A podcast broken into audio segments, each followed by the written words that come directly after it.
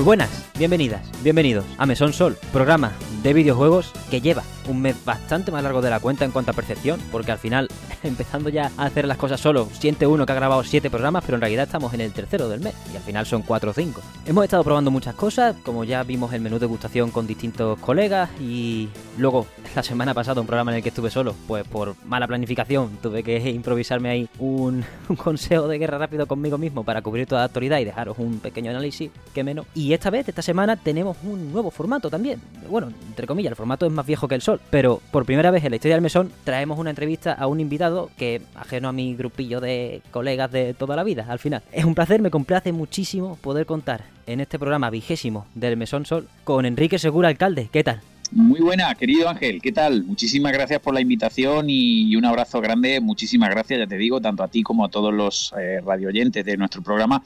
Encantado de estar aquí. Eh, se está muy bien en este mesón, por cierto. Tenéis unos menús muy buenos y un, vino extraordinario. Así que muy, muy bien. Sí, sí, sí, sí. Encantado. Muchísimas gracias, Ángel. Bueno, si quieres pasamos al único punto del día. Eh, vamos, no hay gente, la gente no suele estar acostumbrada a un comienzo canónico, aunque tengo un par de cosas que se repiten programa a programa, pero esta vez tenemos un punto bastante claro, que es que te tenemos aquí por tu nuevo libro que sale en septiembre, ¿verdad? Sí, sí, correcto. De hecho, bueno, la preventa se abrió a principios de agosto. Eh, podemos decir que ahora mismo está el tema todavía calentito, calentito, está muy reciente. Y este es posiblemente, si no el primero, uno de los primeros sitios donde se me da la oportunidad de hablar de este libro, ¿no? Es la tercera parte de una trilogía que ya arrancó hace tres años, empezó con el primer volumen, que arranca con, bueno, pues contando un poco como punto de inicio la historia del videojuego más o menos actual, más o menos reciente, o tal y como mm. lo entendemos, con la década de los 80. Y ahora, pues llega el momento de ponerle el broche de oro, el broche final, con el tercer volumen que cubre la década que va del 2000 al 2010. Entonces, bueno, pues fue una década apasionante, como lo fueron las anteriores, por supuesto, cada una con sus peculiaridades, sus, sus picos y sus valles, pero bueno, creo que también se merecía, era una década que se merecía también rendirle ese tributo que ahora pues cobra forma eh, en esa forma, ¿no? En forma en el formato libro, que creo que era muy necesario también. Y además, eh, como luego comentaremos, pues tenía también mucho de retro, ¿no? Porque fue una, no olvidemos que esta trilogía arrancó hablando mucho del tema del retro, porque claro, una, una historia que empieza en los 80 no podía ser de otra forma, ¿no? Eh, era muy, muy retro, o sea, todo era retro. Eh, pero esta tercera década depara muchas sorpresas, como luego veremos. También tiene un gran espíritu retro y sirve, bueno, pues sirve, ya te digo, de, broche de oro para culminar una historia que yo creo que sí que tiene un punto y aparte. Por supuesto, no un punto y final, ¿no? Yo siempre he dicho que no, no me gusta hablar de punto y final para nada en la vida, de ninguna cosa, ¿no? Yo creo que todo continúa, todo tiene siempre un... El show debe continuar, como, como dice la, la, la proverbial frase, ¿no? El show debe continuar, pero sí que es cierto que a partir del 2010, posiblemente, a partir sí. del 2010 entramos ya de, de, lleno en lo que es la, la, la, era moderna del videojuego. Y sí que es verdad que ahí ya hay muchas cosas que, que, lo alejan todo, lo convierten todo en algo completamente diferente a lo que estábamos acostumbrados, ¿no? Hasta ese momento. Sí que hubo una revolución importante ahí. Entonces, bueno, ya te digo, muchísimas gracias por darme la oportunidad. Hoy hablaremos del libro y, y, seguro que de mil cosas más, ¿no? En buena compañía los temas van saliendo solos prácticamente.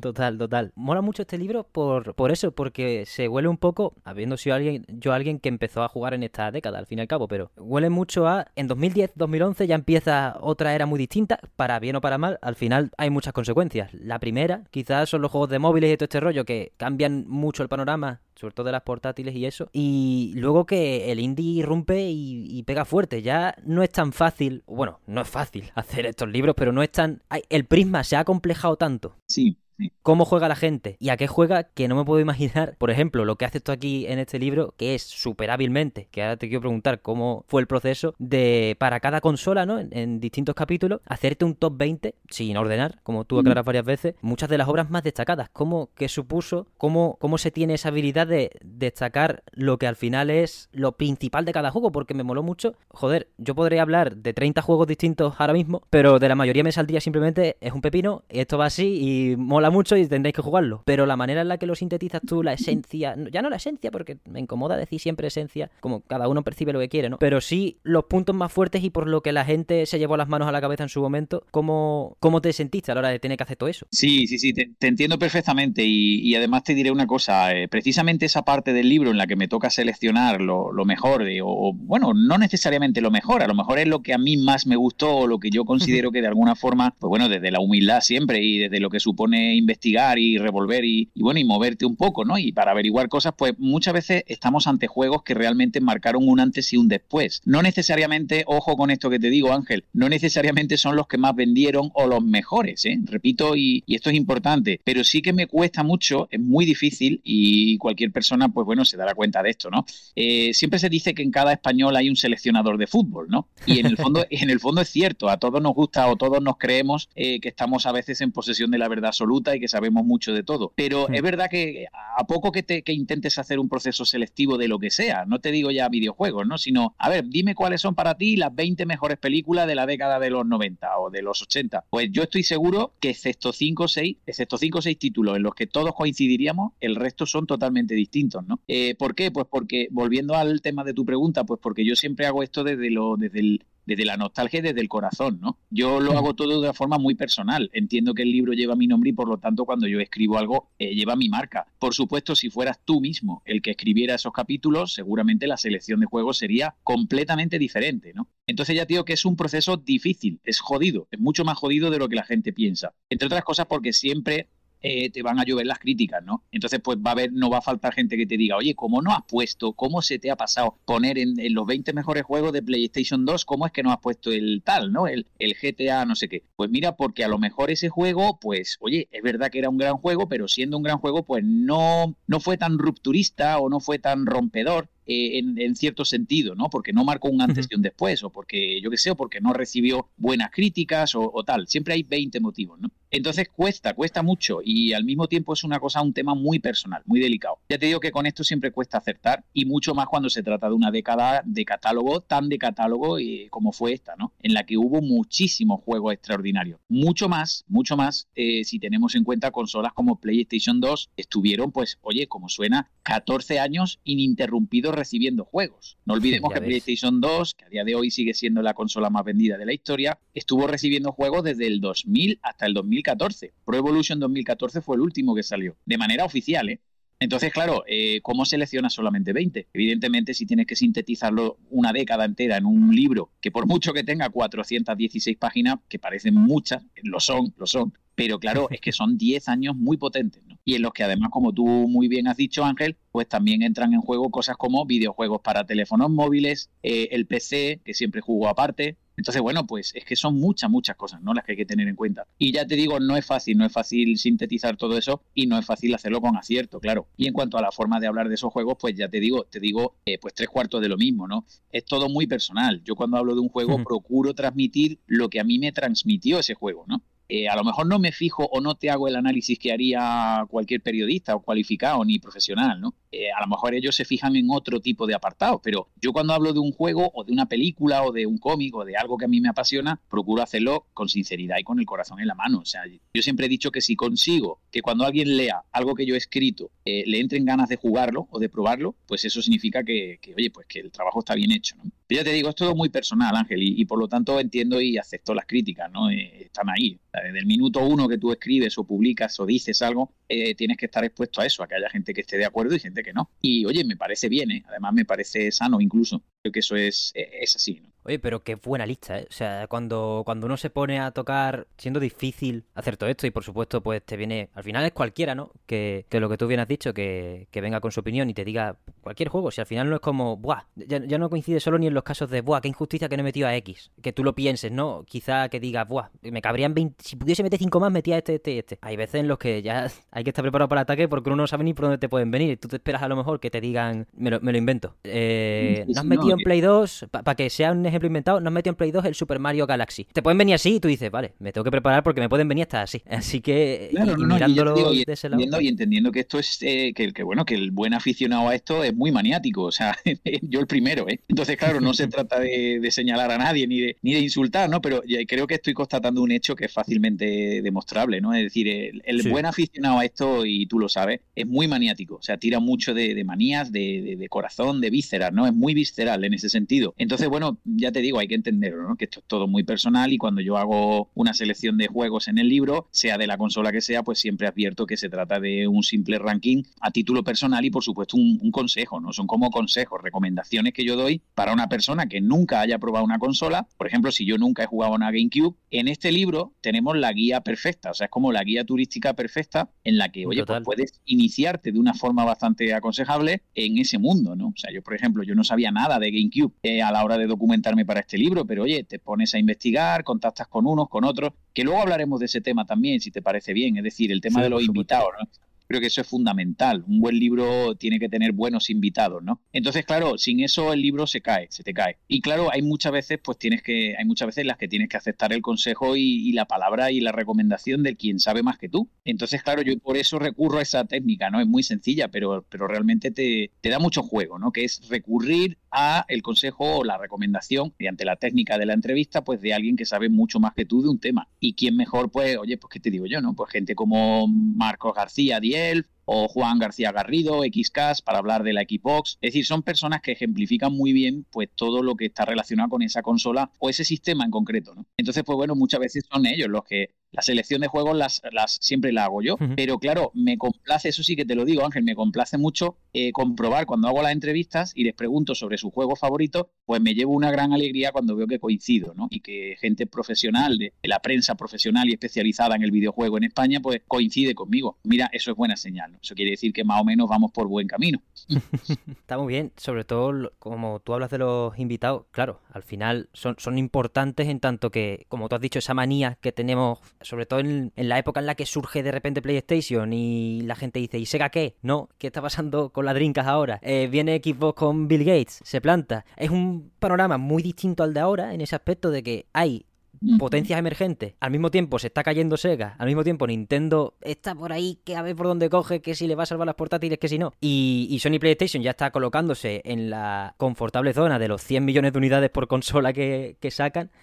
Al final es un, es un sitio en el que los invitados son gente que esa época la han vivido a lo mejor pegados a un sistema porque era su, el momento de pegarse a un sistema. Efectivamente, efectivamente. Es muy importante. Sí, y, yo creo, exactamente, yo creo que has dado la clave, ¿no? Yo creo que la, mm, uno de los puntos fuertes de este libro, y bueno, de la trilogía en general, porque realmente lo que he hecho es repetir el mismo esquema que llevo haciendo exactamente de forma religiosa desde el volumen 1, ¿no? Igual que lo hice en los 80, lo hice en los 90 y lo he vuelto a hacer ahora con la década del 2000. Eh, pero se trata de eso, es decir, es reunirte o rodearte de, de, gente que en su momento, como tú muy bien has dicho, ¿no? Se, se pegó a, por, por motivos, por 20.000 razones, ¿no? El motivo que sea, se pegaron a un sistema en concreto y bueno, pues lo, digamos que se especializaron en ese sistema, ¿no? Luego están los típicos que saben de todo, o sea, hay auténticas máquinas, ¿no? Ahí tengo invitados como Marco García, eh, Dielf, que por cierto fue uno de los miembros fundadores de la revista Hobby Consola, o por ejemplo, que te digo yo, Sonia Herranz, ¿no? La actual directora de Hobby Consola, pues es gente que, oye, lo mismo son expertos en Nintendo que, y, les, y les encanta, que, también pues saben todo de Sega y también son, bueno, pues son unos primeros espadas en PlayStation. Entonces hay gente que le pega a todo, ¿no? Y sabe de todo. Pero claro, eso ya es otro nivel, ¿no? Eso es otro nivel. Normalmente cuando yo recurro a, a invitados, a coleccionistas y a gente anónima,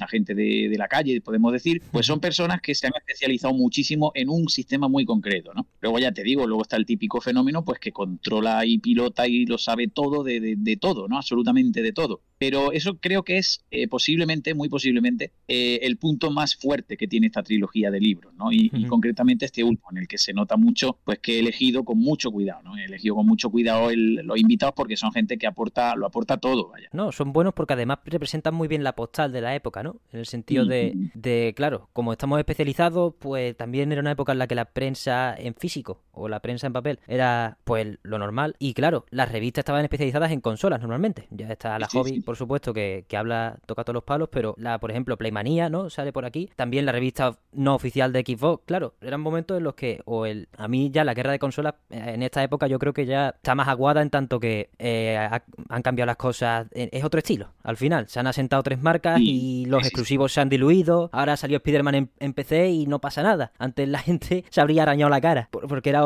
Bueno, la gente se sigue arañando la cara, eso es cierto. Pero en, menor medida y, ya los videojuegos no es que se disfruten de otra manera, sino que la idiosincrasia de las propias compañías ha cambiado bastante en cuanto a eh, pegarse un poco entre sí, eh, ir, a, ir a decir tu bando es este, que, es algo que al final es lo que ocurrió y, ahora pues no procede por los motivos que sean. Yo creo que al final porque todos queremos pasta y queremos estar tranquilos, que, otra cosa. Y que en definitiva es de, lo que se trata, ¿no? Es decir, yo creo que eso ha quedado ya un poco... Yo hablo mucho de ese tema, por ejemplo, los dos volúmenes anteriores, en los que la guerra predominante era Sega contra Nintendo. Y bueno, eso se vivía aquello en términos cuasi políticos, ¿no? De, derechas, Contra, de derechas contra izquierda y de blancos contra negros, ¿no? O de rojos contra azules. Entonces, claro, aquello era un poco, no sé, un poco de, pelea de, patio de colegio, ¿no? Eh, todavía sigue, o sea, todavía sigue, evidentemente. Esto todavía subsiste, ¿no? Pero, pero bueno, tiene su gracia, tiene su gracia y, yo creo que en el fondo nadie se lo toma muy en serio, pero todos participamos en mayor o menor medida de esa pequeña guerra, ¿no? Recordando aquella, aquella historia. Pero sí que es verdad, Ángel, eh, eso es importante lo que tú has señalado, ¿no? Yo creo que eh, la industria ha madurado muchísimo, muchísimo. En estos últimos años ha crecido de una manera exponencial y además eh, al mismo tiempo y en paralelo ha ido creciendo también el típico consumidor de videojuegos, ¿no? ¿Por qué no decirlo? Nosotros, nosotros mismos, ¿no? Entonces, claro, no se vive igual esa guerra entre sistemas, no se vive igual ahora como se vivía en los 80 o en los 90, ¿no? Eso aquello era pues eso, pues políticamente muy incorrecto, ¿no? Eh, ahora hay cosas que incluso, por ejemplo, campañas como eh, compañías como Sega hicieron, pues bueno, pues campañas publicitarias que hoy en día serían totalmente inaceptables, ¿no? Totalmente, eh, tiene, tiene, tiene, su coña, a ver, quiero decir, tiene su coña, tiene su gracia, a todos nos gusta, ¿no? Y, y nos, asombramos con aquello. Pero bueno, pero te digo, se, se, vivía de otra manera, era otra cosa diferente. Yo creo que hoy en día ha quedado demostrado que, que las cosas van por otro, por otro, por otro estilo, por otros derroteros distintos y creo que en definitiva se trata eh, o se explica, se justifica por eso, ¿no? Porque yo creo que la industria ha madurado muchísimo y como te digo, los usuarios también, claro. Sí, sobre todo como cubre en, en los capítulos de, la Nintendo DS, bueno, en el capítulo de la Nintendo DS, perdón, como Nintendo también expande ese público, que al final eso acelera un poco, bajo mi punto de vista al menos, la maduración de la industria, porque al final, si tú te tienes que acercar al mismo tiempo al tío que lleva con Sega 20 años, al chaval que acaba de comprar su Nintendo DS y a la, y a la abuela de ese chico, pues entonces la publicidad y todo el marketing y a quién contratar y a quién decirle que haga los carteles es otro sentido totalmente distinto. Al final. Efectivamente, efectivamente, Ángel. Y además, entre comillas. Sí, sí, sí, sí, sí, es una efectivamente, yo creo que es eso, ¿no? Yo creo que es una democratización, lo ha expresado muy bien. Y de hecho, esa fue la mejor baza que jugó Nintendo en esta década. Eh, Nintendo, fíjate, si te paras a pensar un poco, te darás cuenta que Nintendo, después del bombazo que pegó con la Super Nintendo a mediados de los 90, eh, después de la primera, a partir de la primera mitad de los 90, eh, Nintendo empieza a entrar peligrosamente en una especie de tierra de nadie, en la que no acaba de, no sé, iba como dando palos de ciego, no encontraba su sitio. Nintendo 64, evidentemente, no funcionó como ellos esperaban. No te digo que fuera un fracaso, pero desde luego no estuvo a la altura. No, no funcionó, no funcionó como ellos esperaban. Eh, con GameCube les pasó tres cuartos de lo mismo. De eso hablamos también en este libro, detenidamente. Le dedico un capítulo a, cada consola de Nintendo de esa década. En el capítulo en el que hablamos de GameCube pues, se explica muy bien. ¿no? Yo creo que no fue ni mucho menos la, el resultado que Nintendo esperaba. Se quedó en una tercera posición en esa batalla generacional, en una incómoda tercera posición para ellos que estaban acostumbrados a, a hacerlo todo. Y realmente Nintendo, si exceptuamos el, apartado portátil, donde siempre ha sido indiscutible, el rey indiscutible, si quitamos o exceptuamos el apartado de las consolas portátiles, eh, realmente Nintendo lo pasó muy mal, hasta que, bueno, hasta que dio con la fórmula ganadora, ¿no? Y la fórmula ganadora vino de la mano de Nintendo Wii. Evidentemente, Wii marca un punto de inflexión importante en la historia del videojuego. Y fue justamente lo que tú acabas de decir que es saber captar un público que hasta ese momento permanecía totalmente ajeno al, videojuego. Entonces, claro, llegamos a eso que de lo que se habla en el libro, esa anécdota de la que se habla en el, en el libro, que hasta la reina Isabel II de Inglaterra tiene una Wii en su casa. Y efectivamente, es cierto, ¿no? Lo dice la revista Times y la revista People. Y, será verdad, o sea, si lo dicen será verdad. No, no, no he visto una foto de la buena mujer jugando, porque sería quizá un poco ridículo y una invasión de su intimidad, pero yo me lo creo. Yo me lo creo, ¿no? Claro, claro, yo me lo creo. Mm. Entonces, yo sí me lo creo, entre otras cosas porque eh, insisto en que Nintendo lo hizo muy bien, fue muy inteligente y se dio cuenta de, fue, supo aprovechar el momento, ¿no? Sí. Que consistía en eso, en, en, darle la espalda un poco al músculo que representaba Xbox 360 y PlayStation 3, que era lo que imperaba en la segunda, de, en la segunda eh, mitad de esa década del 2000, y dándole un poco la espalda a la potencia técnica, pues bueno, prefirió arriesgar y invertir en tecnología, en I D, y oye, pues mira, ahí salió, ¿no? O sea, lo clavaron, con la Wii lo clavaron, con la Nintendo DS lo clavaron mucho más todavía, entonces, bueno, esa fue la, gran baza de Nintendo, ¿no? Y ya te digo, es una década muy peculiar porque se ve como cada uno iba tomando posiciones en esa guerra y resulta curioso, ¿no? Cuando menos resulta curioso y mucho más con la perspectiva que te da el paso del tiempo. Ahora se ven cosas que quizá en su momento pues no pasaran más desapercibidas. Total, eh, es una pasada. Sobre todo esta Vamos, yo porque de las anteriores décadas controlo poco. Pero esta, como hemos dicho, primero tiene el bloque de Nintendo, que me parece muy interesante también cómo lo ordenas en el libro, que directamente le pegas tres capitulazos, porque es así. De repente Nintendo eh, se, emborracha de poder, entre comillas, y saca tres consolas, porque es lo que, bueno, tres consolas no sé, no juntas, pero sí. Eh, engancha la GameCube. Sí, pero, bueno, no, pero, pero prácticamente, eh, es decir, eso está hecho con toda la intención del mundo. Quiero decir, cuando yo le dedico tres capítulos seguidos a ese tema eh, y pone parte 1, parte 2 y parte 3 es por eso, no es casualidad, es porque como tú has dicho, ahí hubo claramente por parte de Nintendo hubo un pues, pues un deseo de, de volver a, su sitio, ¿no? Al sitio que le correspondía. Y por eso sacaron tanto y tan rápido. Efectivamente, fue rapidísimo, fue una locura. Estamos hablando que en poco más de 5, 6 o 7 años sacaron hasta cuatro sistemas distintos y que no tenían nada que ver uno con el otro. Ya ves. Entonces sí, sí, está claro que ahí hubo, bueno, hubo una revolución, ¿no?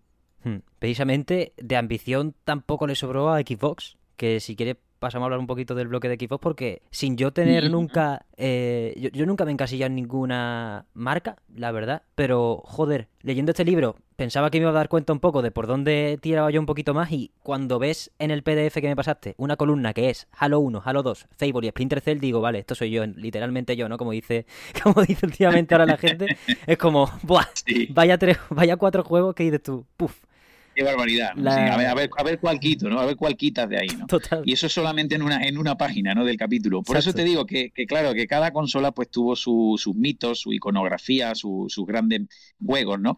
Y, el caso, como tú dices, ¿no? El caso de Xbox, eh, Microsoft, yo creo que, que, de una manera muy clara, además, eh, nos coló un caballo de Troya que mm. mucha gente no supo entender en su momento, ¿no? Yo creo que la, la primera Xbox, todo el mundo la la vio como un fracaso o la percibió como un fracaso cuando realmente no fue así. Para nada, para nada. Eh, de hecho, fíjate que, la verdadera intención de Microsoft desde el minuto uno, eh, y además, vamos, eh, dicho por ellos mismos, ¿no? Yo no estoy aquí desvelando ningún misterio ni estoy contando nada raro. ellos mismos lo han reconocido que su intención no era reventar el mercado con la primera consola que sacaron. De hecho, eso solamente pueden permitírselo eh, gente como Sony que hmm. dio el palo con la primera con la primera PlayStation y bueno y, eso creo que pocas veces se ha repetido o se repetirá en la historia no una compañía que viene de buena primera que, se introduce que es totalmente novata en, la industria y pega semejante palo eso no suele darse entonces la verdadera intención de Microsoft nunca fue eh, plantarle cara a, Sony eh, ni, ni, ni no sé, ni siquiera eh, plantearse un combate cara a cara ni, ni, tratarles de tú a tú, ¿no? Claro. Realmente eso fue como un caballo de Troya. ¿Por qué? Porque el, verdadero producto que Microsoft siempre quiso desde el principio fue, no fue la Xbox, fue la Xbox 360, que es la consola con la que lo hicieron realmente bien. Y cuando te digo realmente bien, Ángel, fíjate hasta qué punto lo hicieron bien, que tuvieron contra las cuerdas al imbatible campeón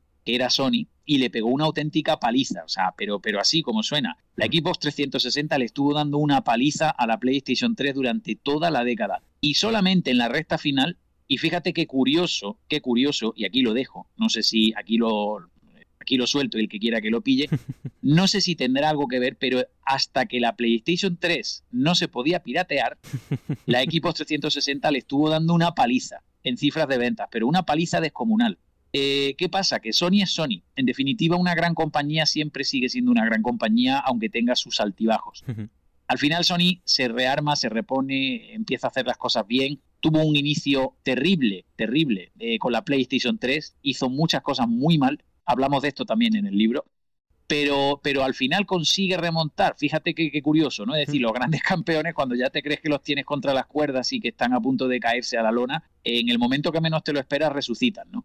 Entonces, eso fue lo que le pasó un poco a, Sony, pero realmente esa batalla generacional todo el mundo la percibió como que, eh, que, el verdadero ganador fue Microsoft y que lo hizo muy bien y que implantó un sistema de el Xbox Live, pues oye, que, ha sido el sistema, la guía a seguir que todo el mundo ha ido imitando y que, oye, pues que está ahí, ¿no? A día de hoy sigue en pie y sigue funcionando muy bien. Y al loro con el Game Pass. Cuidado que se nos viene encima el Game Pass. ¿eh? En esta casa somos de Game Pass, vaya. Yo, yo doy mucho por saco.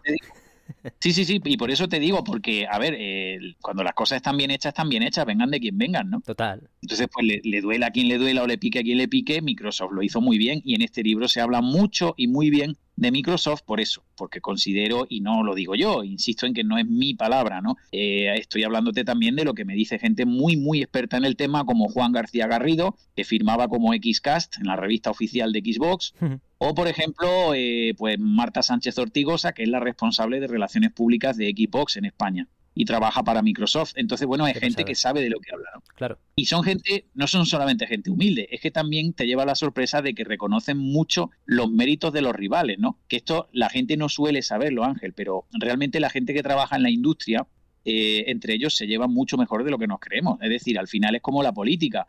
Eh, los políticos se llevan bien entre ellos, aunque luego se tiren un poco, ¿no? Aunque se... si se llevan de puta madre, la madre que los parió. Por eso, claro, claro, es decir, al final el que se pelea, ¿quién es? Pues los que somos los pobres, como tú y como yo, los pobres son los que se pelean defendiendo al rico, ¿no? Es muy ridículo todo esto, pero, pero realmente funciona así. En videojuegos pasa exactamente igual. Al final ellos se llevan bien. Y bueno, Marta Sánchez Ortigosa, en su capítulo de, que habla de equipos 360, eh, ella habla de esto, ¿no? Dice, yo viví en, un, en, una, en una demostración, en una feria de videojuegos, viví una presentación que no olvidaré nunca, eh, ella me lo cuenta así, ¿no? Dice, yo no, no olvidaré nunca el momento en el que los representantes de Nintendo, de, de Sony y de Microsoft se subieron al escenario e hicieron una presentación en la que, bueno, dejaron bastante claro que los tiempos estaban cambiando, que la guerra de patio de colegio entre Sega y Nintendo ya era parte del pasado y que la industria estaba madurando e hicieron un, bueno, pues una demostración conjunta y una presentación conjunta en la que dejaron muy claro y a todas luces que esto ya no era esa guerra de patio, ¿no? Entonces, bueno, pues eh, yo aplaudo esa iniciativa y, y apuesto ese modelo muy bien, me parece fenomenal. Porque además ha traído al final esa diversificación también del catálogo a través de que las cosas sean menos exclusivas, quizás, que, que, la fuerza de las distintas compañías venga de otras cosas. Quizás ahora Microsoft te presenta el Game Pass, pues Sony, aunque no tenga todos exclusivos, siempre te presenta que vas a tener sus juegos primero de del perfil Sony de toda la vida en su consola. Mm. Nintendo, pues sigue en su caballo de tú quieres jugar lo mío, tú vas a pagar 60 euros y te va a quedar aquí. Que yo a gustísimo, ¿eh? Con la Switch, madre mía. Pero tiene su modelo también. Pero para el resto de ambientes, no. Al final, para lo que no es Sony, Microsoft y, Nintendo, creo que han venido muy bien, le ha venido muy bien que ese ambiente haya cambiado porque, joder, con lo indie lo que está progresando ya no son los videojuegos en sí, sino la también la prensa cultural cambia un poco. Cuando uno puede pararse a criticar un juego hecho por dos personas en, en, el culo del mundo, en cualquier sitio, y el juego pues coge repercusión y de repente tiene medio millón de unidades, que para esa gente es ya pegar el pelotazo y irte, ya te puede, podrías dejar de trabajar si quisieras, pero esa gente como son creativos y son uno fiera, pues, pues van a seguir un buen rato. Pero... Claro, claro. No, pero, pero es eso, ¿no? Eh, yo creo que efectivamente, yo creo que lo ha explicado muy bien, fenomenal. De hecho, eh, es eso. Incluso fíjate también, eh, como, como apoyo o complemento a esto que has comentado tú, Ángel, fíjate también una cosa que se está dando ahora y que era impensable en décadas anteriores, ¿no? Porque que es lo siguiente, cuando tú apostabas por un sistema, apostabas por ese sistema a muerte. Total. Y lo defendías con uñas y con dientes, bueno, bueno, como si eso con uñas y dientes, como si eso, como si, ya te digo, como si tú fueras accionista mayoritario de la compañía, ¿no? Qué cosa tan ridícula. Y luego eh, luego, no te. No, no, nada, nada, absurdo. Lo único que ganabas era perderte los grandes juegazos que salían en la consola del rival. Total. Entonces, eso yo creo que eso ya se está perdiendo, ¿no? Yo, yo, por ejemplo, la prueba la tienes en que yo tengo casi todas las consolas de Microsoft, pero también tengo casi todas las de Sony. Y tengo prácticamente todas las de Nintendo. Entonces, claro, eh, ¿de qué estamos hablando? Pues de que el consumidor actual disfruta enormemente de, esa variedad, de ese abanico de posibilidades que te, que te ofrece esa guerra, entre comillas, que ya hemos dicho que ya no lo es tanto, pero yo creo que eso ya se ha, cambiado mucho, ¿no? Yo creo que eso para bien, en este caso para mejor. Eso ha posibilitado, pues eso, pues que el, que el usuario o el jugador medio tenga acceso a una gama de títulos mucho mayor de lo que hacíamos antiguamente, ¿no? Hmm. Entonces, pues bueno, yo creo que eso ya ha pasado a mejor época, a mejor, a, mejor vida. Aquello de, bueno, pues yo me quedo con el Street Fighter 2 de la Super Nintendo y me río de ti que tienes Mega Drive y no lo tienes. Bueno, qué tontería. Luego salió en Mega Drive y resulta que la versión de Mega Drive prácticamente es mejor que la de Super Nintendo. Eh, ya, pero es que yo tengo el Mario y tú no tienes no sé qué. Yo creo que eso ya se acabó. Eso ya afortunadamente pasó a la historia y hoy en día el consumidor de videojuegos disfruta del videojuego. Independientemente de, qué compañía venga, de qué época sea y, en qué formato salga.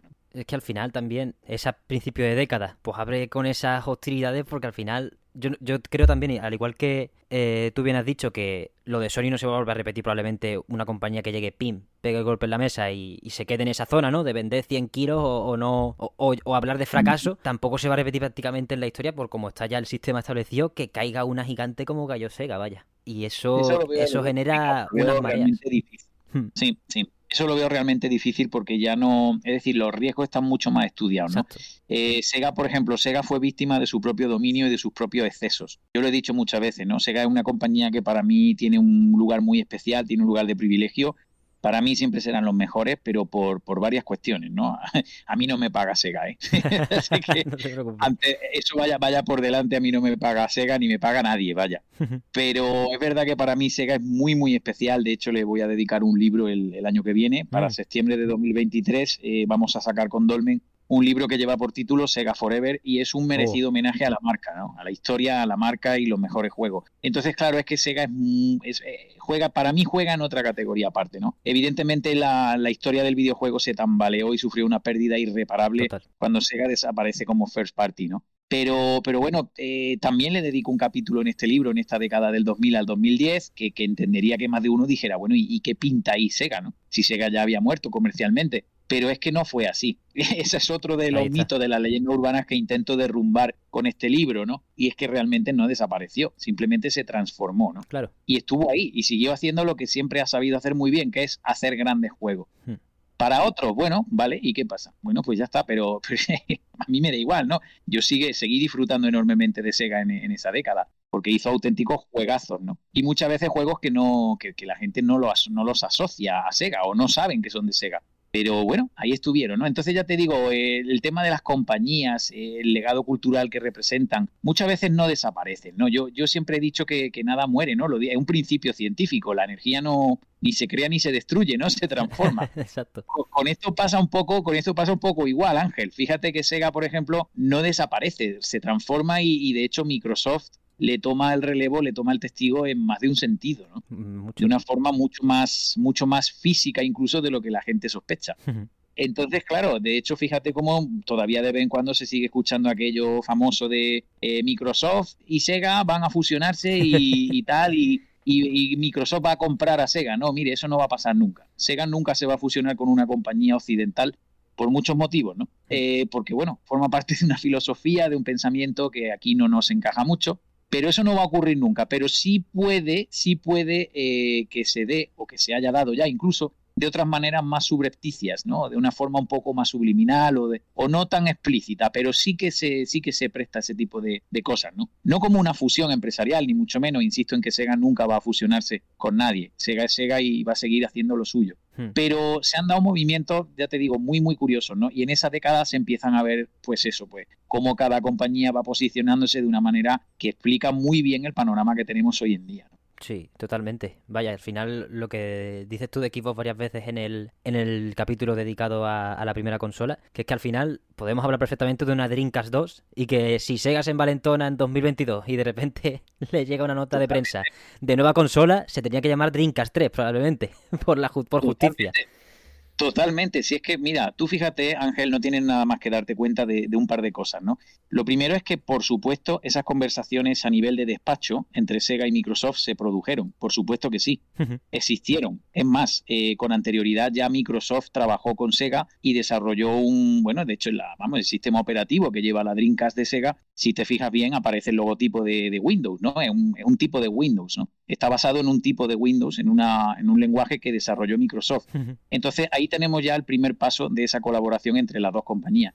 Luego no tienes que darte cuenta nada más que de una cosa muy evidente y es que salieron para la primera Xbox, salieron un montón de juegos de Sega que estaban prácticamente terminados para Dreamcast. Hmm. Y no llegaron a salir en Dreamcast, pero sí que salieron en Xbox. Y en un plazo de tiempo muy, muy corto. Lo que ya explica que ambas compañías estaban dándose la mano y posiblemente más cosas, ¿no? Hmm. Y luego, pues ya te digo, pues a nivel de despachos, claro, claro que sí, claro que han, han tomado contacto e incluso eh, eh, no sé si esto es público o si esto se sabe, no sé si esta anécdota que voy a contar ahora es muy conocida, pero eh, llegaron incluso hasta el punto de ponerse una condición y era que los juegos de Dreamcast, que los discos de eh, se pudieran leer en la Xbox original.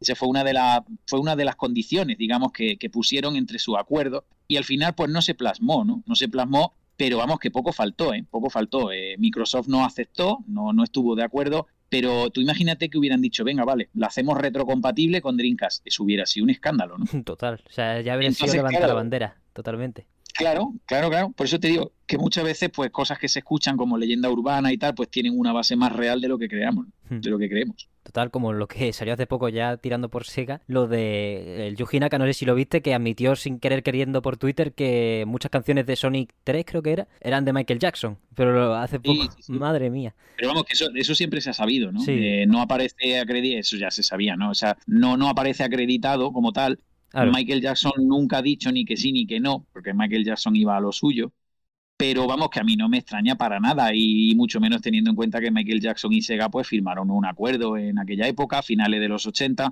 eh, fueron los responsables del juego de Moonwalker, eh, entonces bueno pues evidentemente hay algo ahí, ¿no? Y por supuesto Michael Jackson era, eso sí, reconocido y es de dominio público que era un gran fan de, Sonic, ¿no? De los juegos de Sonic, le encantaban los juegos de Sonic, entonces pues no me extraña para nada que hubiera metido por ahí algo suyo, ¿no? Claro que sí, seguro que sí, vamos. Y muchas más cosas que no, que realmente luego pues no se hacen públicas y que solo se descubren o, aparecen de alguna forma o se cuelan con el transcurso de, ya no te digo de los años, ¿no? Sino de las décadas. Total. Entonces, bueno, pues razón de más para que este tipo de libros que, que, hacemos entre todos, pues eh, se apoyen y, salgan a la luz, ¿no? Porque cuentan cosas pues que, que, merecen estar ahí y que se recuerden, porque claro, el tiempo va pasando, los libros, eh, la memoria se pierde, pero los libros permanecen, ¿no? Entonces, bueno, pues ese es uno de los motivos por los que merece mucho la pena tener esto en tu estantería. Es un pedazo de historia que te estás llevando a tu casa. Además que con lo que con lo que yo he leído del, libro hasta el momento, joder, mola mucho que se ponen las cosas. Mm, es difícil, ¿no? Tomar esta postura, pero creo que es muy inteligente la que tomas porque al hablar de todas las consolas, claro, uno podría quedarse en que la Play 2 es la consola más vendida de la historia. Como tú has dicho, Xbox se queda en el fracaso, no sé qué. Te podrías quedar ahí, que es lo típico que te.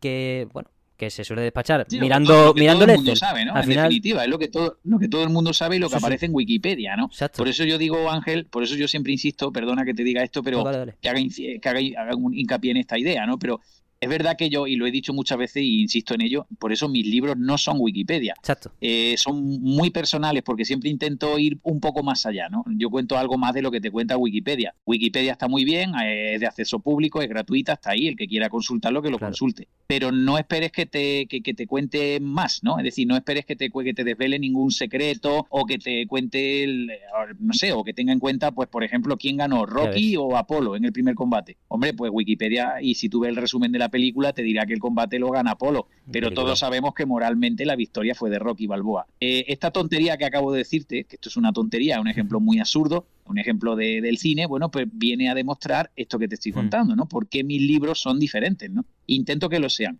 Y es por eso, por el factor personal. Que destacar esas cosas es al final lo que le da valor, sobre todo porque hace falta este tipo de visiones en, en un panorama en el que, en, aquella década más, pero ahora igual, de que, por ejemplo, la Xbox One ha sido lo que ha sido, por supuestísimo, aquí, aquí cuesta tragar con la Xbox One al final por cómo se introdujo como megacentro multimedia y se le fue un poco de la pinza con ciertas cosas como los juegos de segunda mano que no se podían usar y tal, mm. pero no nos podemos quedar en que esta generación, si alguien tuviese que hacer un libro del 2014 al, por coger la generación literalmente, del 2014 hasta hoy, de los últimos ocho años, no te puedes quedar con que ganó PlayStation con 117,2 millones de unidades. Por supuesto, eso es importantísimo porque se ha colocado tercera, pero estamos en una eh, época en la que habrá que, pues eso, apreciar, pasándola ahora, apreciar los juegos que tuvo la Wii U, que no terminó de calar por el concepto de la consola, cómo se saltó a Switch, y eso lo hace muy bien este libro con su década, porque, joder, yo creo que todo fan de cada consola, cada dispositivo que tenga, va a encontrar aquí un rincón en el que decir, pues sí, aquí hay pildoritas, aquí hay chispitas, aquí hay párrafos enteros que te cuentan cosas sumamente interesantes. Y precisamente. Eh, claro, y, sí, sí. Y, no solo, y fíjate Ángel, perdona, no solo interesante, sino que yo creo que es de justicia, ¿no? O sea, yo creo que es muy duro, es muy duro, por lo menos a mí me resulta muy duro y, muy injusto hablar de fracaso cuando se trata de una consola, ¿no? Es decir, yo creo que cualquier consola que ha captado al menos como mínimo a millones de personas, yo creo que eso ya merece un respeto, ¿no? Claro. Y los videojuegos son arte, y como arte hay que reivindicarlo y hay que, hay que quererlo, ¿no? Entonces, por ejemplo, yo no digo, a mí jamás se me ocurriría decir que Dreamcast fue un fracaso. Eso es una locura, eso es un despropósito decir que desde el punto de vista comercial o económico no funcionó, sí, de acuerdo, vale, las ventas están ahí, las ventas son las que son, y eso no podemos cambiarlo, pero la percepción cambia enormemente cuando tú le preguntas a alguien que conoce el tema en profundidad o que lo ha vivido desde dentro. Hmm. Eh, por ejemplo, Nintendo 64, casi todo el mundo sabe decirte lo obvio, lo evidente. No, eso fue una mierda, porque apostaron por el cartucho y se equivocaron. Mira, eso es de primero de, vamos, de primero de manual, eso lo sabe todo el mundo, ¿no? Eh, pero vamos un poco más allá, es decir, vamos a pensar un poquito con cabeza y, con corazón, ¿no? Muchas veces más con el corazón que con la cabeza, porque claro, eh, tú ahora pregúntale a alguien que en aquella generación tuviera una Nintendo 64 y, tuviera que estar esperando el tiempo que teníamos que estar esperando en aquella época hasta que te podías comprar un juego nuevo y lo disfrutaba y lo machacabas a mm. fondo, pues seguramente te disfrutaría enormemente de su consola. Yo creo que eso merece mucho respeto, ¿no?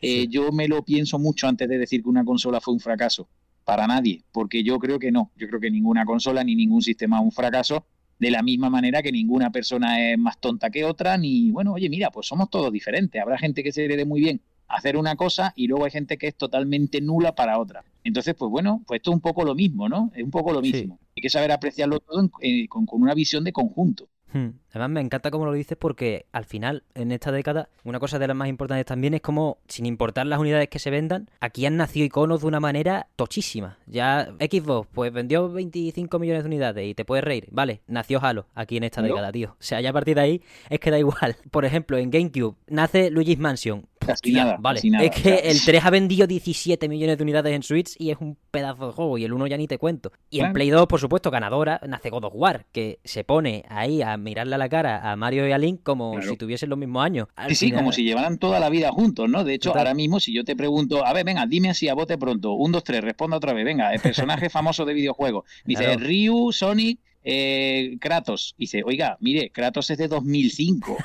Eh, Mario, Mario es de 1982. Hostia, ¿qué pasa aquí? Pues lo que tú has dicho, ¿no? Lo ha reflejado muy bien. Es decir, en esta década nacen personajes que hoy en día eh, los consideramos como que llevan ahí toda la vida y no es cierto, no llevan mm. tanto tiempo. Si te paras a pensarlo, no llevan tanto tiempo, pero fíjate el calado, ¿no? La trascendencia que han tenido. Todo eso, yo creo que eso da mucho que pensar, ¿no? Mm, porque al final, joder, hay tanto creativo en todas las consolas que uno, pues, al final está aquí para celebrarlo. Porque, joder, cuando en cinco, en un lapso de cinco años, más o menos, nacen Dante, Kratos y Sora por el lado de Play 2, y por otro lado te viene el jefe maestro, Peter Molines con el Fable y, y Sam Fisher, dices tú, joder, no quiero quedarme con ninguno, no me hagas elegir, déjame, ¿sabes? Claro, claro, pero ¿por qué quedarse? esa es la gran pregunta, ¿no? Yo creo que esa es la gran pregunta, ¿por qué tener que elegir cuando puedes quedarte con todo, ¿no?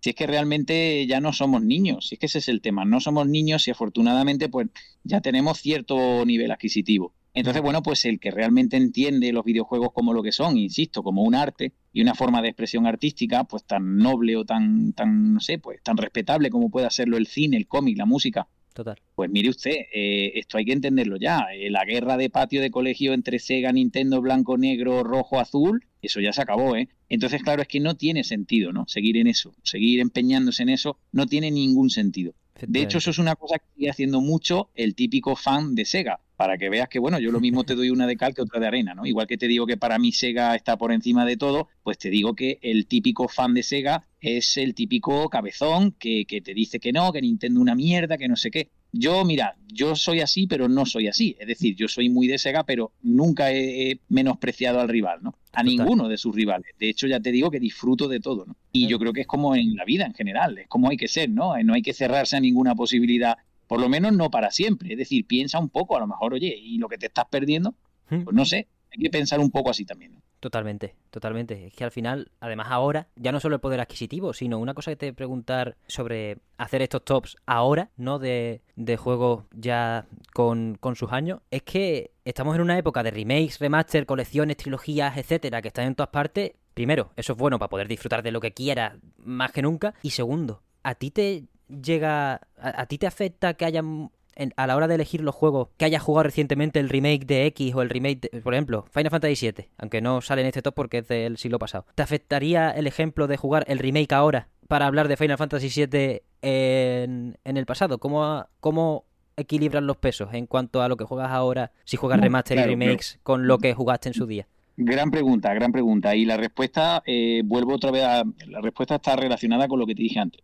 vuelvo, vuelvo otra vez a lo que te dije antes, al factor personal. Total. Eh, si yo hablo de, yo hablo de Resident Evil 2, para mí, eh, inmediatamente lo que me viene a la mente es el de la PlayStation 1. ¿no? o sea, el, Resident Evil 2 de, de, Nintendo 64 o de la PlayStation 1. Yo en mi caso lo disfruté en la PlayStation 1, y lo disfruté enormemente. Eso no quita, eso no quiere decir que, que el remake sea muy válido, sea una maravilla y sea un juegazo, evidentemente. Por supuesto que lo es. Pero para mí son cosas diferentes, ¿no? Es como si me dice, oye, ¿qué te gusta más? ¿Robocop de Paul Verhoeven del 87, la original del 87 o el Robocop que hicieron en 2014? Bueno, pues mira, en este caso lo tengo claro. El remake, si es que se puede considerar remake de Robocop, pues no me gustó. A mí no me ha gustado. Eso no significa que sea una mala película. Simplemente es que ha tenido la mala suerte de intentar eh, superar o intentar igualar a una obra maestra. Entonces, claro, hay que verlo como cosas separadas, ¿no? Yo creo que no debe de afectar para nada al criterio de, del que opina o del que escribe en este caso sobre algo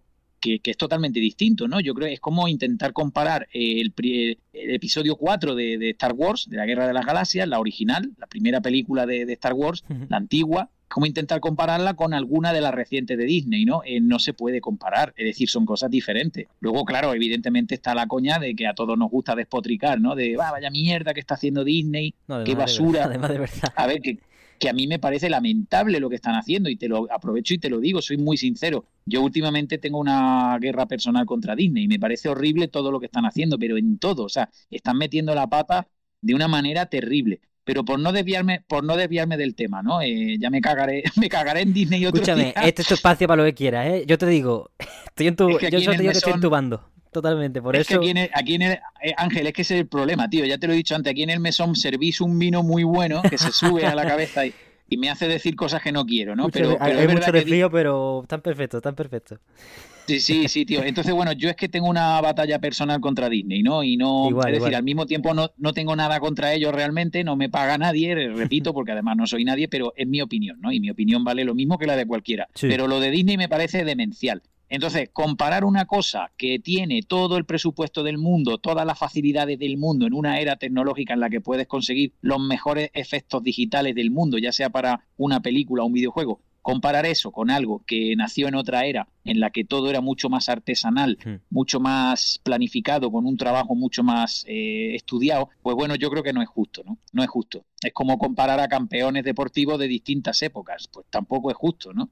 Hmm. Como eso, ¿no? Pues, oye, ¿quién ganaría? ¿Rocky Balboa, el campeón antes, o, Mason Dixon, ¿no? En la película esta de Rocky Balboa del, 2010, del 2006, ¿no? La, la del Rocky ya entrado en año, ¿no? Entonces, claro, planteas un combate imposible, porque dice, mira, es que no es justo, es que desde partida ya estás comparando cosas que no son comparables, ¿no? Entonces, bueno, yo creo que todo hay que saber eh, valorar, valorarlo y valorarlo y entenderlo, pues dentro de su, de su categoría, ¿no? No hay por qué, yo creo que no, no afecta, ¿no? Resumiendo lo que me has preguntado, que me he enrollado demasiado. No, te preocupes. Eh, yo creo que no, no afecta, no afecta para nada, ¿no? Yo creo que son cosas que hay que entenderlas como, como separadas y ya está, ¿no? Tanto remakes como originales, como recopilaciones. Además, fíjate que además la industria vive y, bebe mucho de eso, ¿no? Actualmente la industria del videojuego parece que está un poco estancada. Eh, de hecho, yo creo que depende mucho de, últimamente depende más que nunca de eso, de, remasterizaciones, de recopilaciones, trilogías, tal, HD, eh, no sé qué. Entonces vuelven a ofrecernos lo mismo una y otra vez, ¿no? Será por algo. Yo creo que el problema o la pregunta sería si realmente no empieza a haber una crisis de, originalidad y de ideas ¿no? en la industria, que a mí me, me temo que sí. Hay, muchos factores, me, mola justo eso que has puesto sobre la mesa porque la verdad que yo últimamente, mm, a, mí últimamente me cuesta pillar esa frescura, ¿no? En sitios distintos a lo indie al fin y al cabo. Eh, si no te mete, por ejemplo, meterme en el Game Pass y por jugarme, por ejemplo, Saints of the Sojourner, que se va el 31 de agosto, para quien tenga Game Pass y no, y, no esté al tanto, es un puto juegazo y te lo pasa en cuatro horas y a gustísimo. Y, joder, tanta colección... a, mí me viene perfecto porque al final, usuarios de PC casi de toda la vida, eh, me llegan a mí todas las colecciones, todas las trilogías, pues dentro de que cabe, está muy bien ese buffet libre repentino. Pero sí es verdad que hay atasquetes. Y te lo quería llevar por una cosa muy importante también de este libro, que es que esas trilogías, dentro de que son Pues excusas baratas, quizá para rascarte 20 euros más baratas de la cuenta, excusas más baratas de la cuenta, para decirte 20 euros y los 3 de Bill May Cry. Yo, por supuesto, de cabeza. Pero, señor, ve cuándo saca usted el siguiente. Em, claro, claro, claro. Pero lo importante al final, la conservación también. Y esto ayuda mucho, este libro ayuda mucho a la conservación de, los videojuegos en la medida que pueda hacerlo un libro. Al final, lo ideal sería tener una biblioteca con todas las cositas, pero esto es impresionante para información, para cualquiera que se haya perdido la época, que quiera rememorarla o, verla con otro prisma. O vivirla, ¿no? o, vivirla De, o vivirla de, nuevo, porque claro, yo por ejemplo, es lo que te he dicho, yo no, son décadas que a mí me pillaron, pues bueno, pues mucho más joven, evidentemente, no tenía poder adquisitivo, era estudiante era, o era un niño directamente. En la década de los 80 yo era un niño pequeño. Entonces, claro, nos perdimos muchísimo, muchísimo. No tenéis ni idea de lo que nos, de lo que nos perdimos, de verdad. Eh, pero, pero por todos lados, ¿no? Y más en una época en la que había al mes, pues, ¿qué te digo yo? Eh, 20, 30 juegazos al mes. Total. Eso ya no sucede, eso ya no ocurre. Eh, el triple A eh, se ha apoderado de todo, ¿no? Es decir, ya solamente hay un, ya parece que todo es o es indie o es triple A, ¿no? Ya no existe la serie media. Eh, pasa mm. un poco también como con la economía y con, la sociedad, ¿no? Yo creo que los videojuegos son también un poco reflejo de la sociedad en la que se enmarcan. Entonces, claro, igual que la, clase media está desapareciendo, o sea, ya directamente eres o eres clase baja o eres clase alta, ¿no? La, clase media antigua ya, ya parece que eres como que, eres un marqués, ¿no? O sea, ya tienes para permitirte decir. Entonces, claro, por desgracia la clase media está perdiéndose. Hmm. Con los videojuegos pasa igual. Eh, ¿Qué pasa? Pues que antiguamente esto era, era así, era muy difícil eh, jugarlo todo, o, conseguirlo todo, ¿no? Porque era una época en la que había una bonanza tremenda, una riqueza de, títulos de juego y existía una serie media muy potente además, ¿no? Que mm. consolas como PlayStation 2, por ejemplo, explotaron muy, muy bien.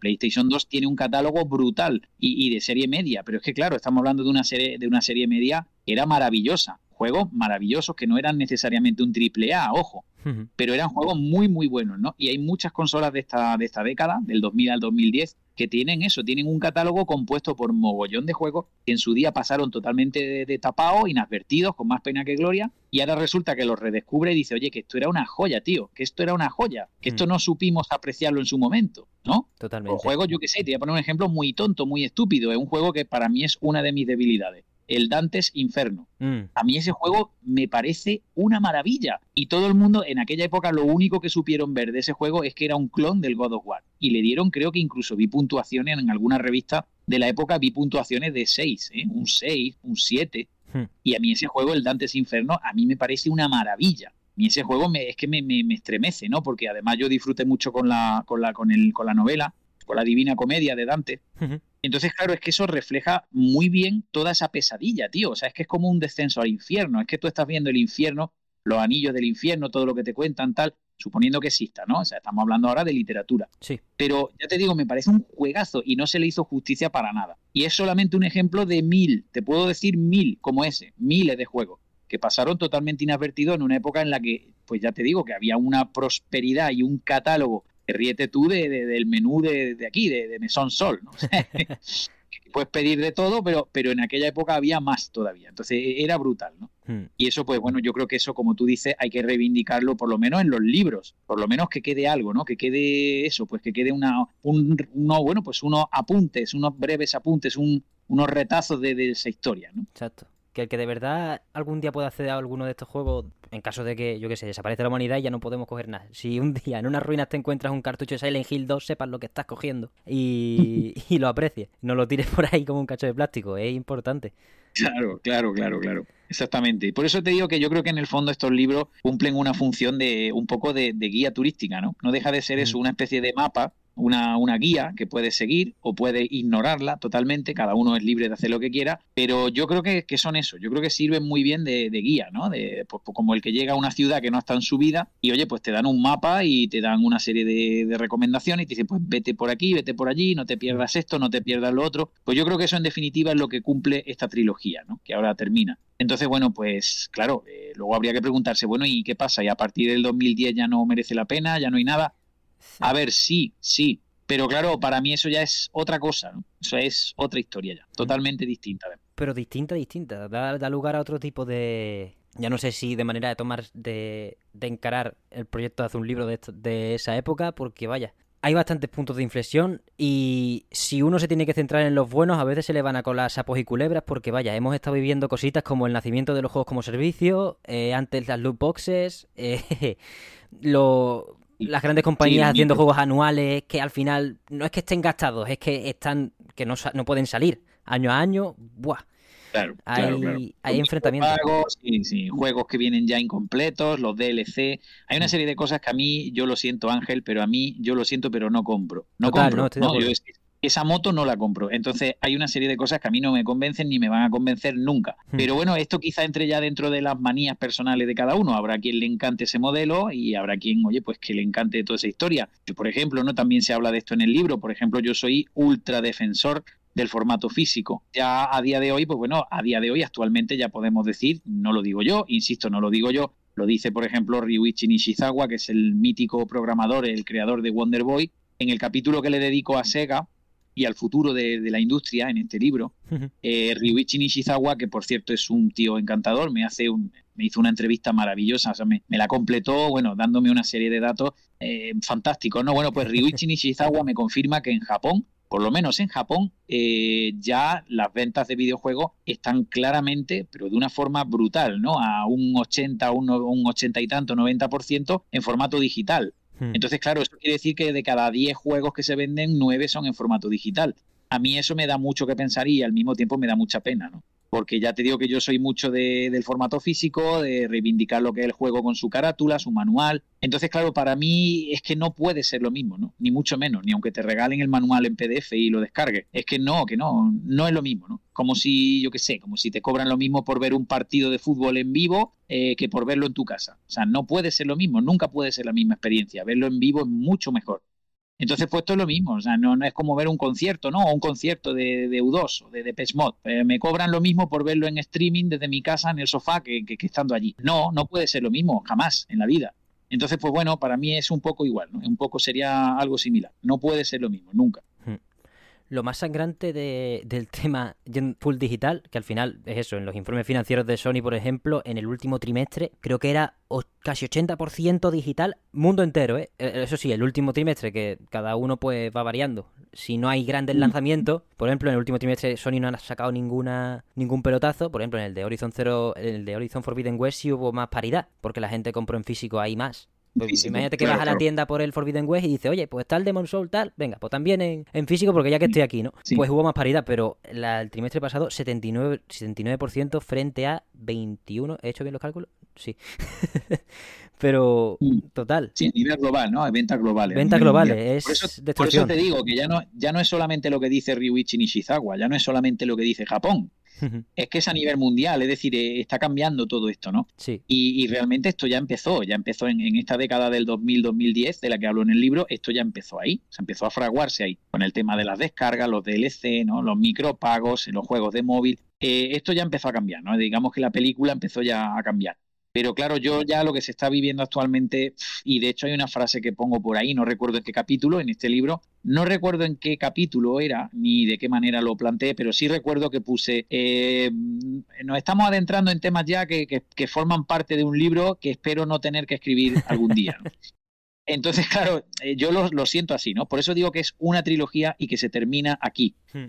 Eh, entonces, para mí la obra concluye aquí. Que luego algún día, no lo sé, dentro de X años, a lo mejor saco el 2000, 2010 a 2020, posiblemente, no lo descarto en absoluto. De hecho, incluso estoy seguro de que disfrutaré haciéndolo. Pero será otra cosa, insisto, será otra cosa con continuidad aparte, eh, me imagino que sí, que llevará el distintivo para, bueno, pues para el que quiera acoplarlo en la colección, llevará algo para que no quede muy diferente, ¿no? Pero para mí, en cuanto al tono, las formas y sobre todo los temas que trata, eh, ya eso es otra película, es otra historia, completamente diferente. Sí, porque al final uno con, estas consolas, ¿no? Con, al menos la, primera mitad de, la, de esta década, pues uno encuentra el, el refugio a gusto de videojuegos más puramente expresado en en hacer lo que se hacía de siempre, que al final es comprar el juego en físico, ponerte el disco y la propia compañía que hace la consola te, te provee de todos los medios para disfrutar de como se ha disfrutado siempre. Mientras que ahora quizás el perfil es más distinto, de, vale,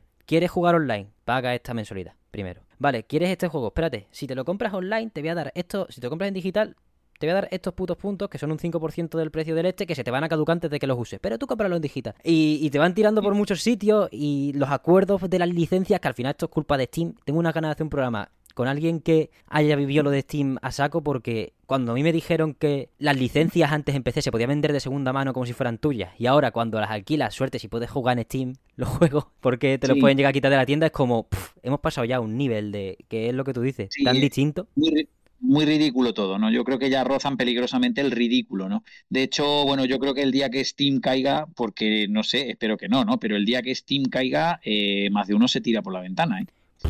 Entonces te lo digo porque tú imagínate, de buena primera, tú imagínate que ves desaparecer toda la biblioteca de, juegos que tenía o que eh, de buena primera ves que ya no funcionan o que están capados, que de buena primera pierden funcionalidades, no puedes conectarte a internet, tal, el multijugador no funciona.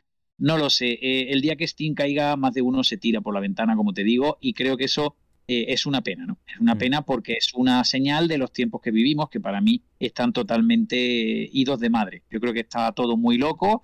Eh, hay que aceptarlo que estamos viviendo en un mundo que desde 2020 no hay más que verlo, no hay más que no, ya ves, vaya desde 2020 esto va cuesta abajo y sin freno. Es decir, a mí ya lo que me falta es que me digan, eh, no sé, ya después de lo que llevamos visto y vivido ¿no? en los últimos años, que si el coronavirus, que si los confinamientos, que si la guerra de los rusos, que si Taiwán y Taipei. Entonces, claro, yo ya lo que me falta es que me digan, oye, que han aterrizado los marcianos ahí en Monjuy.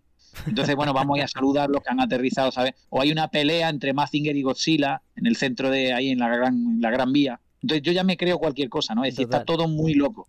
Está todo muy loco. Es como si nos estuvieran preparando para una gran locura y que ya no nos resulte tan loco porque bueno pues porque nos están dando poco a poco raciones de esa una tapa de, ese menú de, locura que, estamos y que nos está afectando a todos los niveles pero solamente en los videojuegos los videojuegos es de lo que más se salva ¿eh? No, total, total. Es que llevamos una racha que no es normal. Nosotros eh, solemos, se nos suele ir la lengua por ahí. la mayoría de desvíos del mesón suelen tirar por ahí, tanto que en las miniaturas de los programas que solo pone temas relacionados, en el, en el penúltimo puse el precio de la, el precio de la gasolina. Que nos pusimos ahí porque era como, es que ya no podemos más. Dame 10 minutos que hable yo de esto y ya volvemos a los videojuegos. Madre mía, madre mía. Sí, sí, sí. Pues ya te digo, todo tan loco como eso que te he dicho, ¿no? Es decir, está todo tan loco como esa pelea entre Mazinger y Godzilla que, estamos todos esperando ver de un día para otro. Yo creo que no tardará, no tardará. No, te llama y dice, vale, pues vamos por otro lado, no pasa nada. te la crees y punto, ya la veo luego. te lo crees todo. que por cierto, que por cierto, ahora que lo has dicho, me ha venido a la cabeza, eh, hay un capítulo en este libro, el 16, eh, que trata de los crossovers. Te lo digo porque es un capítulo muy, muy loco en el que yo disfruté mucho porque habla de una cosa que es muy típica de esa década del 2000 y que empieza a verse con pues en todos lados, ¿no? Se empieza eh, yo creo que es un concepto que nació quizá en el cómic o en el cine, pero la industria del videojuego no ha sido ajena, ¿no?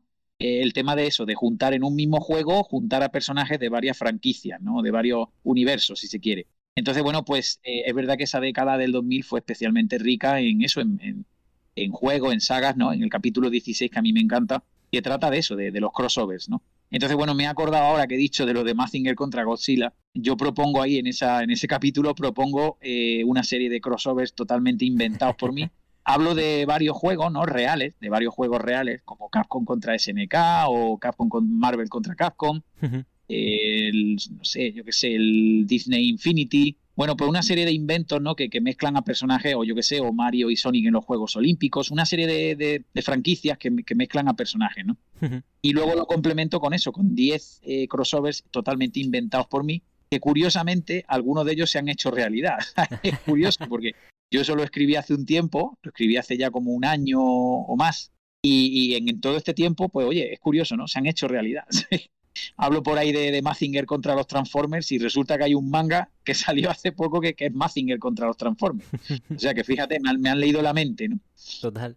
Ha dado esa casualidad. Eh, yo creo que son ideas que nos rondan ahí un poco, ideas un poco extravagantes, un poco locas que nos rondan por la cabeza a los que llevamos ya mucho tiempo con esto de los videojuegos, los cómics, el cine y toda esta, toda esta locura, ¿no?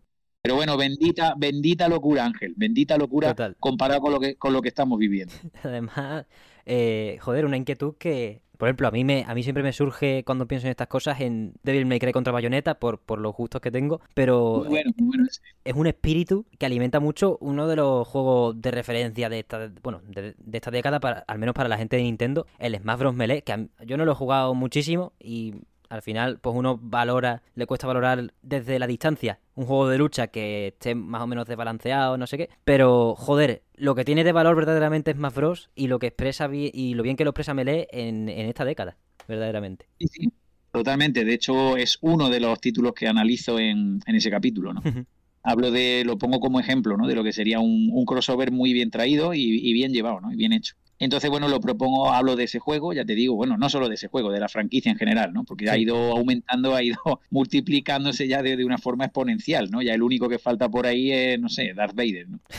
Entonces, bueno, es una, una locura, una locura, y ya te digo, eso de los crossovers, pues también es algo muy de, de esa década, ¿no? De, de, ir amalgamándolo todo, de ir haciendo eh, mezclas de, de, esto, del otro. Creo que es una consecuencia, un poco ahora que lo pienso, creo que es una consecuencia de, de esa misma batalla de, de, las consolas y de las compañías, ¿no? En las que ya todo vale y, bueno, pues se producen intercambios, uh -huh. eh, ya se va perdiendo un poco el tema de la exclusividad y, bueno, pues no sé. Eh, es, es, todo parte un poco de, de esa fenomenología, de ese mundillo que tanto nos gusta, ¿no? Y bueno, se merecía eso, se merecía ese pequeño análisis, por lo menos. Totalmente. Además está muy bien. En GameCube, joder, pocos juegos es lo que decimos, la GameCube se puede calificar de, de, que falló, de que tercer puesto, pero al final en la Wii U tiene aquí uno al lado del otro al Wind Waker, por ejemplo en tus páginas, al Wind Waker y al Smash Bros. Melee. Es como, a ver, me cuesta, me cuesta, se me tuerce la garganta cuando intento pronunciar las palabras fracaso y GameCube juntas. Es muy difícil. No se puede, no se puede, no se puede. De hecho, ya te digo, no solo es, no solo es erróneo, es que también es injusto. Total, total, es así. Y por eso, pasando a, más, a otra consola de Nintendo, porque aunque hemos tratado el bloque un poco al principio, mmm, voy a intentar hacer justicia a todas las que, a todas las que hay, porque yo, yo no he jugado a todas. Entonces, voy a empezar por la que más me cuesta por lo poco que he jugado, que es la Game Boy Advance, que de hecho es el capítulo que más me ha gustado de los que he leído, por eso, porque me ha descubierto muchas cosas porque no, no tenía ni idea. Yo tengo una Game Boy Advance SP desde hace dos años que me la encontré en un almacén, bueno, se la encontró mi padre en un almacén y me dijo, ¿la quiere? Y digo, bueno, hijo, yo qué sé, ¿vale? De puta madre. Y me, me, han hecho, me, han hecho, me, han hecho, proposiciones infinitamente peores. Total, vaya, es como, no me está ofreciendo droga usted, me está dando una, una puerta de puta madre. Lo que pasa es que de momento claro, tengo claro. el Pokémon Zafiro que me lo pillé por ahí barato, gracias a Dios, y poco a poco. Pero joder, consolón, ¿eh? Qué cosa, tío. Es una maravilla. La Game Boy Advance es una maravilla. Otra de las maravillas que creo que no, que creo que no se supieron apreciar en su justa medida, a pesar de que esta sí que pegó un palo, ¿eh? Sí porque además fíjate que es que recogía el testigo de, pues ya te digo, o sea, de la Game Boy original, no estamos hablando de cualquier cosa, ¿no? Es decir, eh, consiguió mantener el, el, legado y llevarlo a, bueno, incluso llevarlo a una nueva, a nuevo horizonte de grandeza, ¿no? Entonces, claro, no deja de ser la Game Boy Advance, no deja de ser una Super Nintendo chetadísima. Total. Eh, pero bueno, es una auténtica maravilla. Yo, de hecho, tengo una. Vamos, ahora que estamos aquí en, entre amigos, ahora que no nos escucha nadie, te contaré y le contaré a todos nuestros amigos del Mesón Sol que yo tengo una Game Boy Advance, la tengo pirateada y tengo un cartucho flash de estos con, con el full ROM set, con todos los juegos, ¿no? Uh -huh. Entonces, además, la consola está modificada, tiene, está retroiluminada, es una auténtica maravilla. Entonces te lo digo porque eh, no te puedes hacer una idea de la cantidad de joyas ocultas que tiene en su catálogo esa consola y el placer tan enorme que supone jugarlos en ese formato, ¿no? En esa consola. Yo creo, insisto, creo que es además una de las, fíjate, una de mis debilidades. Yo creo que es la consola ideal, la portátil ideal para jugar a juegos de rol y de, oh. bueno, y de, y, y de acción táctica, ¿no? Total. De hecho, es que tiene mucho en su catálogo, tiene auténticas maravillas eh, dentro de ese catálogo. Pero ya te digo, es una consola para mí mm, única, ¿no? Única, porque además consiguió hacer algo mítico y es hacer servir un poco de puente generacional entre todo lo que hubo antes y lo que vino después. O sea, es una portátil maravillosa, que además pesa poquísimo, es cómoda, es potente, eh, claro, es que lo tiene todo, ¿no? Lo tiene todo. Claro, al final volvemos al tema de siempre, Ángel. Volvemos al tema de las comparaciones, que son odiosas pero también son inevitables, ¿no? Sí. Eh, más de uno dirá, bueno, pero es que la PSP mm, también hace lo mismo y es mucho mejor. Bueno, vale, sí, sí, sí, sí, la PSP es otra maravilla, ¿no? Pero bueno, ¿quién es mejor, Messi o Cristiano Ronaldo? Pues mire, eh, o Maradona. Son distintos, eh, es decir, es que no se puede comparar, cada uno tiene más, más pegada, más, otro es más rápido, más técnico, no sé, eh, son cosas distintas, ¿no? No hay por qué compararlas, yo creo que cada uno dentro de su terreno pues marcó una excelencia. Exacto. Y la Game Boy Advance es brutal, es una de las consolas a la que yo le debía, le debía por, ya te digo, por, por, por, eh, por honor a la verdad, ¿no? Le debía un capítulo y, y creo que es, ha quedado un capítulo muy, muy completo y muy chulo, por cierto, además, está muy bien. Es que re, mmm, lo que tú bien has dicho de juegos tácticos y tal, yo soy de Fire Emblem a morir, Es más, me, he llegado a jugar, eh, vamos, tengo en la Switch tengo los que hay, los Warriors, madre mía los Warriors, que no tienen nada que ver, ¿no? Pero Three Houses y el uno que portearon y por fin localizaron a, Europa y a Estados Unidos. y, pero me he llegado a jugar el Fire Emblem 4, el Genealogy of the Holy War, en el móvil, en los cambios de clase, a pique de hacer la selectividad. Era como, y yo, necesito esto. Y una consola, la Game Boy Advance, tan. Coño, que tiene tres Fire Emblem. Yo creo que es la consola que más tiene, si no me falla la memoria. Es brutal. Sí, creo que sí, creo que sí. Además, una calidad, tío, que tú ves el Blazing Blade, por ejemplo, o el que destacas tú en el capítulo, el Secret Stone, son unos pedazos de juego, unas pedazos de historias que ponen sobre la mesa esos géneros maravillosos, porque ¿Sabes qué pasa también, Ángel? Y aprovecho para contarlo, repito, ahora que estamos aprovechando que estamos entre amigos, ¿no? Bueno, pues, eh, ¿sabes qué pasa? Que muchas veces las máquinas no se les saca el partido que realmente se les podría sacar eh, si te quedas con las especificaciones de, fábrica. Me explico. Quiero decir, eh, yo no soy defensor ni especialmente amigo de la piratería, ¿no? Ni, ni la defiendo ni la ataco. O sea, me parece un fenómeno del que evidentemente no voy a ser tan hipócrita como para decirte que no, que no tenemos consolas piratas o que no hemos pirateado juegos, ¿no? Que gilipollez, lo ha hecho todo el mundo. Incluso gente que trabaja en la industria, ¿eh? O sea, me lo han reconocido, aquí no voy a decírtelo, porque bueno, no, no voy a dar nombre, ¿no? Por no comprometer a nadie, pero gente de muy profesional de la industria, del periodismo, de pues también, oye, en la, en la intimidad me han reconocido que, claro, por supuesto que tienen la consola pirata. y claro que tienen esto y lo otro, ¿no? Y tal. Entonces, bueno, pues eh, pero tú párate a pensar que, por ejemplo, la primera Xbox venía muy, muy capada con respecto a lo que es capaz de ofrecer. Entonces, una Xbox no la ha conocido nadie eh, hasta que no la ha pirateado. Es decir, cuando tú has pirateado el sistema operativo de una Xbox de Microsoft, y me refiero a la primera, a la Xbox original, entonces cuando te das cuenta de lo maravillosa que es esa consola, de cómo emula, o sea, cómo puede, oh. cómo emula eh, recreativa, sistemas anteriores. Es una bestia, una bestia parda. Es el equivalente a un Pentium 3 en una época en la que eso valía un pastón. Entonces, quiero decirte con esto que al igual que la Xbox, por ejemplo, cuando tú liberas todo lo que es capaz de ofrecerte de una forma más oficiosa que oficial, pues también la Game Boy Advance, por ejemplo, es una maravilla cuando tú das con un modelo de Game Boy Advance. Y además hoy en día hay muchos artistas que se dedican a esto, ¿no? A la modificación. Entonces, bueno, es, cuestión de dar con un artista, ¿no? Eh, y, te, ofrecen un producto maravilloso. Entonces tú das con una Game Boy Advance retroiluminada, con una batería de litio que dura mucho más que tal, eh, no sé qué, porque te, ofrece mucha más autonomía. Eh, con una carcasa que además ya te la venden en los chinos en todos lados, no sé qué, en AliExpress, en el otro, en el Marotor de la moto. Y, te la ponen ahí al día con una, una y, y, con el full ROM set en un cartuchito de estos tal. Oye, esto es una maravilla. Esto es una maravilla y no sabes lo que te estabas perdiendo. Por eso te digo que, ¿cómo que fracaso? No se puede hablar de fracaso de ningún sistema. Eh, como mucho se puede hablar de desconocimiento por parte del público, ¿no? Pero claro, es que todo hay que verlo, ¿no? Todo hay que verlo. Es que además la, Game Boy es que te pasas, te pasas a mirar la lista y claro, fan de. Pone sobre la mesa dos géneros que a mí me gustan mucho, que es el estrategia táctico a gusto tranquilo por turno. El tiempo real me cuesta bastante más, me estresa un poco. Y, y los Metroidvania. Sí, sí, me pongo, me pongo, nervioso. En cuanto veo que yo estoy con dos ovejas y me viene Gengis Khan, digo, pavo, ¿esto qué? ¿Esto cómo va? Chungo, chungo, chungo. Sí, sí, sí. sí, sí, pero por eso te digo, y, luego no lo que, lo que descubre, pues gracias también a eso, a la labor de investigación y libros como este, ¿no? Hmm. Que te ofrecen ahí, pues eso, pues una sugerencia de, oye, mira, una lista de lo mejor de esta consola, que sí, que podían haber sido, yo he puesto 20, podían haber sido 200, ¿eh? Pero claro, yo te pongo ahí una, bueno, pues tú una pequeña, una tapa para que tú vayas picando y si te gusta, pues oye, muévete, investiga. Pues yo ahí, por ejemplo, te hablo del primer Sonic Advance. El primer Sonic Advance es chulísimo, pero hubo tres. Entonces, por eso te digo, ¿y qué pasa? ¿Que el 2 y el 3 no, no, no, no merecen estar en la lista? Pues sí, claro que sí. Pero es que hay que sintetizarlo, ¿no? Pero claro, por eso te digo que ahí el, esa labor hay que, la tiene que completar un poco el lector, ¿no? Entonces yo creo que también es un punto a favor del libro que te tira un guante o te tira un gancho y ahora tú muévete, ¿no? Tú ahora investiga y, descubre qué es lo que te gusta y si merece la pena adentrarte en ese sistema, en todo lo que te perdiste y en todo lo que te ofrece. Totalmente. Es que imagínate que alguien ahora juega por primera vez. Vamos, yo lo jugué el año pasado en un recopilatorio. Castlevania Area of Sorrow. Que alguien juega por primera vez ese puto juego como, uf, claro. A partir de ahí, ya has empezado de puta madre. Acabas de caer de pie en, el limbo. Pero, como te vayas al resto de Castlevania que hay Claro, es que ese juego, por ejemplo, el Area of Sorrow, ese juego es tan brutal que, por momentos te hace olvidarte de que estás jugando en una portátil. Total, total, total. Entonces llega un momento en el que dices, pero vamos a ver, si es que esto es un espectáculo superlativo, es que esto que estoy jugando parece que estoy en el salón de mi casa jugando con una Xbox 360, ¿no?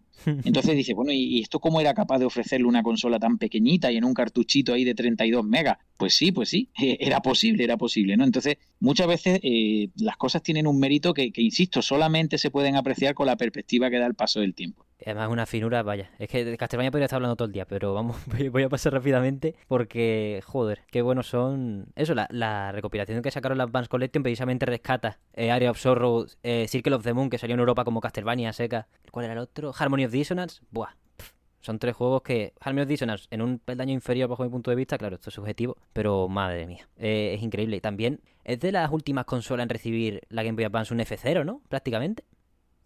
Pues sí, porque luego hubo algo más. Sí, sí, sí, sí, sí. De las de Nintendo creo que sí. En GameCube está el, eh, hay un F0 extraordinario en GameCube y posiblemente en este en la Game Boy Advance fuera el último. Yo creo que desde entonces ya no se ha visto prácticamente nada. Vamos, me puedo equivocar, ¿eh? Yo ya te digo que yo no soy Wikipedia ni me gusta Wikipedia ni tiro de Wikipedia prácticamente para nada, ¿no? Entonces me puedo equivocar, pero sí es verdad, sí es verdad que creo que fue una de las últimas eh, entregas de la saga, ¿no? Y qué pena, porque vaya maravilla. Es por eso, es más a favor de la Game Boy Advance, ¿no? Al final, de cómo sale en un momento en el que hay tanta licencia viva, ¿no? Al final, tanta propiedad intelectual viva, que puede ser un resumen muy bueno de las finales de la década última del siglo y del comienzo de la, del, tercer milenio, como tú dices varias veces. Me gusta, me gusta mucho hablar del 2000 como el tercer milenio. Nunca lo había visto. Y... Sí, sí, sí, porque fíjate, ¿no? Se nos pasa, muchas veces se nos pasa inadvertido, porque a partir del año 2000 no solo hubo un cambio de, de década, sino que fue un cambio de década y de siglo, ¿no? Y de milenio, o sea, ahí llevas tres en uno.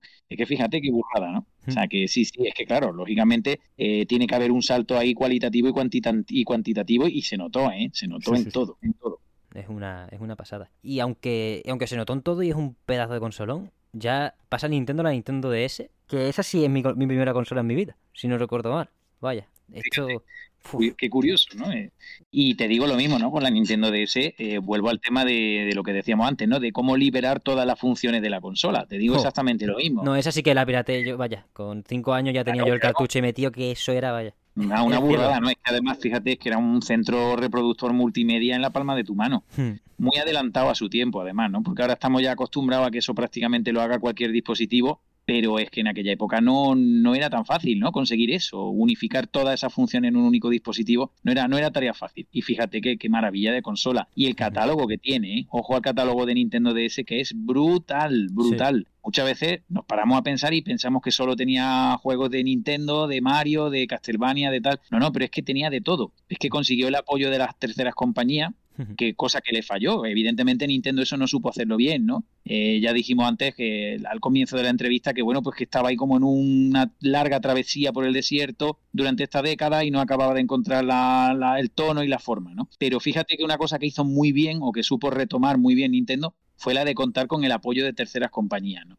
Y en consolas como la Nintendo DS, pues eso ha dado unos frutos brutales. Tenemos juegos de, de Capcom, de la propia Sega, de, de Konami, bueno, todo, ¿no? O sea, es que yo creo que prácticamente todo el mundo se volcó con la Nintendo DS. Fue al nivel, es que incluso a un nivel mayor que Nintendo Switch, bajo mi punto de vista, por cómo, por cómo estaba la industria en ese entonces, en el que Capcom te podía, se podía permitir, o la tecnología estaba ahí, de poder adaptar, como tú incluyes en tu lista, el, el primer Resident Evil. Que es que es, otro, es muy distinto, es otro nivel. Sí, sí, sí, otro nivel. Es como, digamos que es como otra vuelta de tuerca, ¿no? De, conceptos que ya se habían visto previamente, que se habían jugado incluso en otras consolas, en otros sistemas, pero, pero claro, pero con su espíritu, ¿no? Con, poniéndole su impronta, ¿no? Su marca personal y bueno, y aprovechando además muy, muy ingeniosamente esa DS, ¿no? El Deadly Silence, por ejemplo, en el caso del Resident Evil, hablo de eso en el libro, era una, una característica muy típica de Nintendo DS, que es que era, aprovechaba lo de la DS para ponerle ahí un subtítulo ingenioso ¿no? a, los juegos que aparecían en, esa consola, ¿no?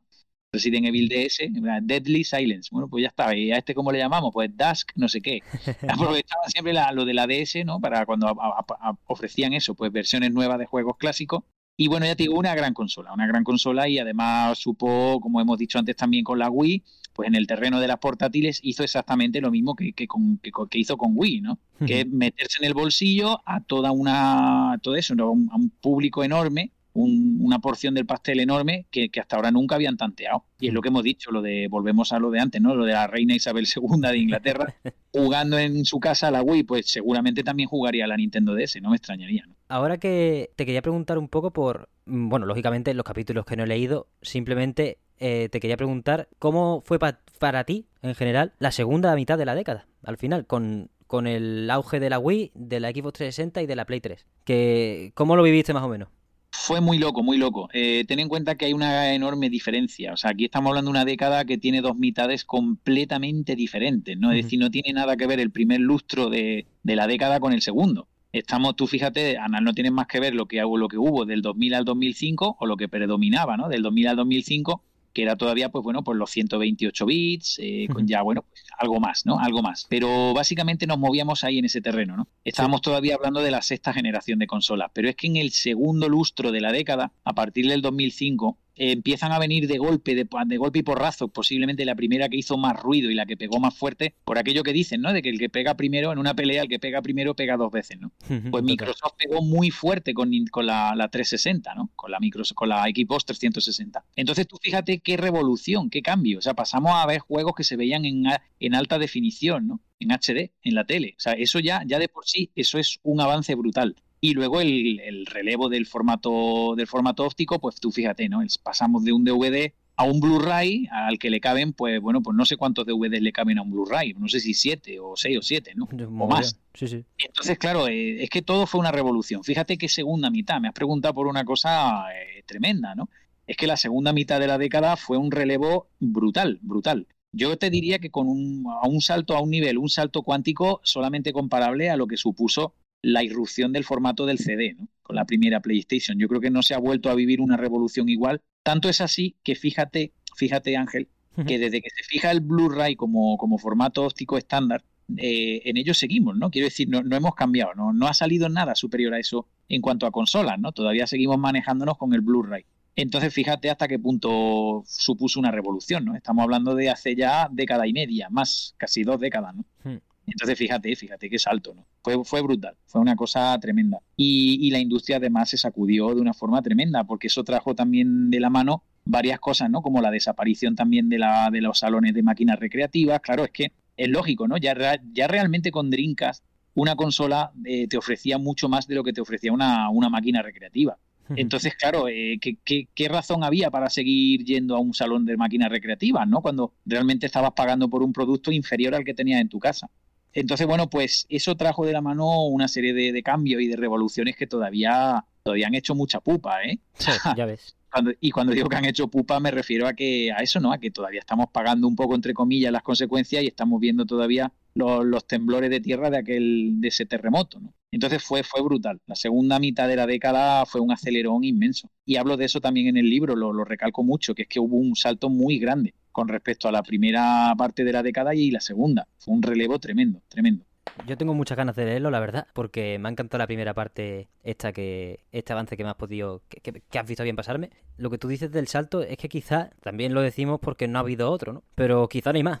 lo que eso es decir, ¿no? Que quizás estamos ya en el tope de, es brutal porque además fíjate que, ya te digo que Dolmen, bueno, Dolmen ha tenido a bien eh, poner a, liberar de alguna forma, ¿no? Ha regalado un PDF que, me parece muy generoso, ¿no? Porque eso es de dominio público, eh, se puede descargar en la misma web de la editorial, en, el enlace donde aparece la reserva del libro, pues bueno, pues ahí se puede descargar ese PDF que es de dominio público, como digo, eh, de acceso gratuito y bueno, han publicado seis capítulos del tirón, pero te digo una cosa y te soy muy sincero, para mí la cosa se anima justamente a partir de ahí.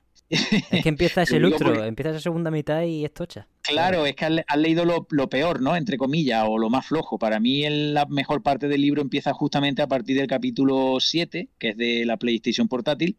a partir de la PSP la cosa se anima, ¿eh? O sea, ahí vienen unas curvas eh, brutales ya. Entonces, claro, mm, eh, insisto, yo creo que es un libro que va a gustar mucho, eh, a la gente le va a encantar, ya no solamente por el contenido y los temas, sino por la forma, ¿no? Yo creo que la maquetación es extraordinaria y cuando lo veáis en papel eh, os va a encantar, ¿eh? Os va a encantar porque ya te digo que la edición física es brutal, es brutal. Ya te digo que tiene una relación calidad-precio imbatible y además, bueno, pues ya te digo, creo que, es muy necesario tener y apoyar este tipo de, libros porque yo por lo menos soy de los que me alegro cuando veo que otras editoriales incluso y, otros autores publican cosas, yo soy de los que lo apoyo, ¿no? Y porque creo en esto, creo que es muy necesario este producto.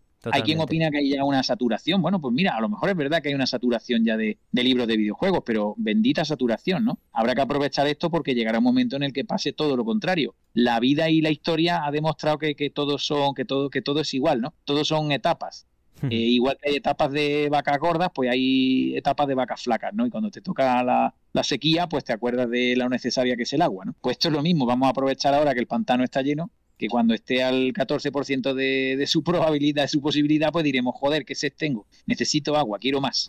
Pues chico, ahora te la están dando, aprovechate, ¿no? Claro, hay que pillar, pillar y guardarla y tenerla a buen recaudo. sobre todo en castellano, ¿eh? Porque, joder, hay que tenerlo en todos los idiomas y, por supuesto, las localizaciones existen y súper valiosas. Jason Ryder, por ejemplo, yo me leo todo lo que publique, por Dios, pero tenerlo en español como idioma original ya no solo es importante, por que no es una localización, sino porque te hablan de cómo se vivió en, en tu país, ¿no? Al final, las cosas. y, eso es sumamente importante, sobre todo aquí en España, teniendo un sitio en el que, siendo un sitio en el que teníamos revistas especializadas para cada medio, que eran totalmente distintas, probablemente a, vamos, esto ya lo digo desde el desconocimiento un poco, pero sí se me pintan totalmente distintas a las que había en Reino Unido, o cuando empezó en Reino Unido la Edge, y ese largo, etcétera. Era otro estilo que hay que también ilustrar y, y aprender a conservar. Totalmente, totalmente, ¿no? Y, está claro que, que no puede ser igual, es decir, el tono y la el tipo, las típicas bromas, ¿no? Las gracias, la, incluso, incluso en el mejor de los casos, en el caso más serio, ¿no? De las publicaciones más serias, el tono de una revista española no puede ser igual que el de una revista británica, por ejemplo, ¿no? No tiene nada que ver. Son mundos totalmente distintos. Entonces, aunque por ejemplo ahora la Retro Gamer lo está haciendo muy bien, está publicando la Retro Gamer española, me parece una maravilla de revista, ¿no? Es más, yo muchas veces he dicho que España no se merece una revista así. No se la merece porque no tiene un público. Es verdad, ¿no? O sea, más una vez me estoy pasando con la crítica y habrá quien me critique a mí por esto que voy a decir ahora. Pero es verdad que los españoles somos un poco ratas, ¿no? Hay gente que lo consigue en PDF, lo comparte por ahí, toma, venga, gratis. Claro, el día que desaparezca mm, nos echaremos todos a llorar, ¿no? Y diremos, ay, qué ve, qué pena, que ya, ya, ya han cerrado la retro gamer española. Pues coño, no, la, o sea, no hagas que pierdan dinero, ¿no? O sea, para una revista que publican así de buena, vamos a intentar apoyarla, ¿no? Cómprala, tío, cómprala físicamente, cómprala y, y, apóyala. Entonces, bueno, el, público español es que realmente es muy rata, o sea, lo queremos todo ya, lo queremos todo gratis a ser posible y además nos quejamos por todo. Entonces el público español es muy chinche y el tono y somos muy pícaros, ¿no? el espíritu del español es, a ver, el pícaro, ¿no? La típica figura del pícaro que siempre ha estado ahí. Entonces, claro, somos, somos un pueblo curioso, ¿no? España es un pueblo, yo siempre he dicho que es un pueblo grande, es un pueblo muy curioso, ¿no? O sea, somos realmente peculiares. Por eso digo que el tono de una revista española no puede ser igual que el de una revista inglesa o americana o japonesa. No tiene nada que ver, ¿no? Ni el tono, ni la forma, ni, ni nada, ¿no? Y es verdad que, en esta época, en esa década que, de la que hablo en este libro, hubo una época de bonanza eh, en ese sentido de vacas gordas, volviendo al tema. Es verdad que era una época en la que tú ibas al kiosco y te encontrabas con facilidad 10, 12 revistas distintas de videojuegos cada mes eso por desgracia, eso por desgracia está en peligro de extinción. Creo que hoy en día las únicas tres que quedan, si no me equivoco, hasta la de Nintendo desapareció. Yo creo que ahora mismo lo único que queda es Hobby Consola, la Retro Gamer que sale una vez cada tres meses, porque si no sería inviable. Hobby consolas, eh, eh, OK, no sé qué, PC OK, no sé qué, una que es de ordenadores, que no me acuerdo, no sé si es OK, no sé cuánto, o algo de Computer Hoy, Computer Hoy, creo que. ¿Y qué más? ¿Qué más? Y poco más, ¿no? Poco más. No sé si me dejo alguna. Ah, bueno, y la primanía. La primanía, sí. La primanía. Entonces tú fíjate qué poquito ha quedado, ¿no? Eso es una, es una pena, es una lástima, porque en esta década de la que hablo en el libro convivían, ya te digo, convivían hasta 13, 14 publicaciones mensuales fácilmente, en físico, ¿eh? en papel, hablo en papel. Entonces, claro, algo ha pasado, ¿no? Algo ha pasado que, oye, pues los tiempos están cambiando, ¿no? Y yo creo que todo va todo apuntando en la misma dirección. Pues eso, la desaparición de lo físico, ya está, pues la tiranía de la nube y bueno, pues, pues lo que hay, ¿no? Lo que estamos viviendo. No, y la inmediatez al acceso de información, que eso es algo que ya que se cumple en, bueno, en todo el mundo, ¿no? Que difícilmente, si es para noticias al menos, difícilmente te vas a esperar a que publique su esta mensual X o Y medio y no te vas a ir a su sitio web, que es que ellos mismos, pues para sobrevivir, tienen que tener un sitio web con sus anuncios para, para ir tirando con las noticias más inmediatas y todo eso. Es otro perfil totalmente el que se tiene que adoptar. Que nos va a dar, que, al final pues, da lugar a, a, un ambiente muy distinto, pero que yo creo que por ahí se puede sacar viruta, porque cuando si cualquiera, entre comillas, si cualquiera puede llegar a publicar de videojuegos y no hacerse famoso, sino tener una voz eh, disfrutada por la gente, ahí también mola mucho ver a ver el prisma de otra, te, ayuda a ver el prisma de otra manera, porque puedes acceder a muchas vertientes. Dentro de que eso también lleva a que haya radicalizaciones y, gente que, pues, que no mola de leer y que, y que al final son las que más voz tienen porque son las que más gritan, pero ¿Es tan complicado? Sí, yo creo que en el fondo, bueno, Internet ha venido un poco a democratizar eso, ¿no? Yo creo hmm. que antes eh, había una única vía en la que a ti te hablaban, opinaban y tú te callabas, leías y ya está, ¿no? Ahora ya, pues bueno, ya hay una, se fomenta un poco esa interacción, todos ponemos, todos podemos opinar. Entonces, hmm. bueno, pues eso es bueno. Por una parte, eso es positivo, ¿no? Luego también favorece por lo que tú has dicho, que este el típico bocazas que no tiene ni idea, el típico hater, el típico tío sin vida que vive con, yo qué sé, con su madre mayor y con seis gatos en la casa. Y, oye, pues el tío se dedica nada más a meter mierda y a criticar, a insultar. Pues bueno, pero eso es inevitable, ¿no? Yo creo que eso al final forma parte de, ya te digo, de, la sociedad un poco, eh, la que estamos viviendo, en la que está todo un poco loco. Pero bueno, pero a mí me, hace gracia eso, ¿no? Yo creo que eso pues está bien, ¿no? Y la gente que interviene en los foros y que se pone a parir o que me ponen a parir a mí o al otro, eh, me da igual, ¿no? O sea, a mí es realmente un tema que, que, bueno, eso es como la opinión de cada uno vale lo que vale y, ya está, ¿no? No, tiene, no hay que darle más importancia, ¿no? Ni más ni menos, ¿no? Es una cosa que está ahí y, bueno, pues vale, todo el mundo puede opinar. Sí, y eso al final pues es, difícil de digerir. Hay que saber, poco nos enseña los tiempos en los que vivimos un poco ahora mismo, cuándo hay que opinar y cuándo no. Que yo a mí me cuesta aprender eso, de... Sí, me, me, cuesta en exceso por haberme un poco criado en un momento en el que puedo hablar cuando quiera prácticamente. Que yo, que yo no he estado en foros nunca en mi vida ni nada de eso, la verdad. Eso nunca me ha acabado de llamar. Pero... Yo tampoco, yo tampoco. Con esa inmediatez que me atraigan, para nada. Total, a mí con esa inmediatez, de todos modos, sí me cuesta decir, che, espérate, de esto no sabes, cállate, un momento. Eh, me, me cuesta más de la cuenta de vez en cuando. Pero eso, vamos a ver qué nos va quedando por aquí. Yo creo que como mínimo ya tenemos que hablar de, de, lo que tú has dicho al principio del programa. Otra vez, insistir, de que el libro se puede reservar hasta el 31 de agosto, ¿cierto?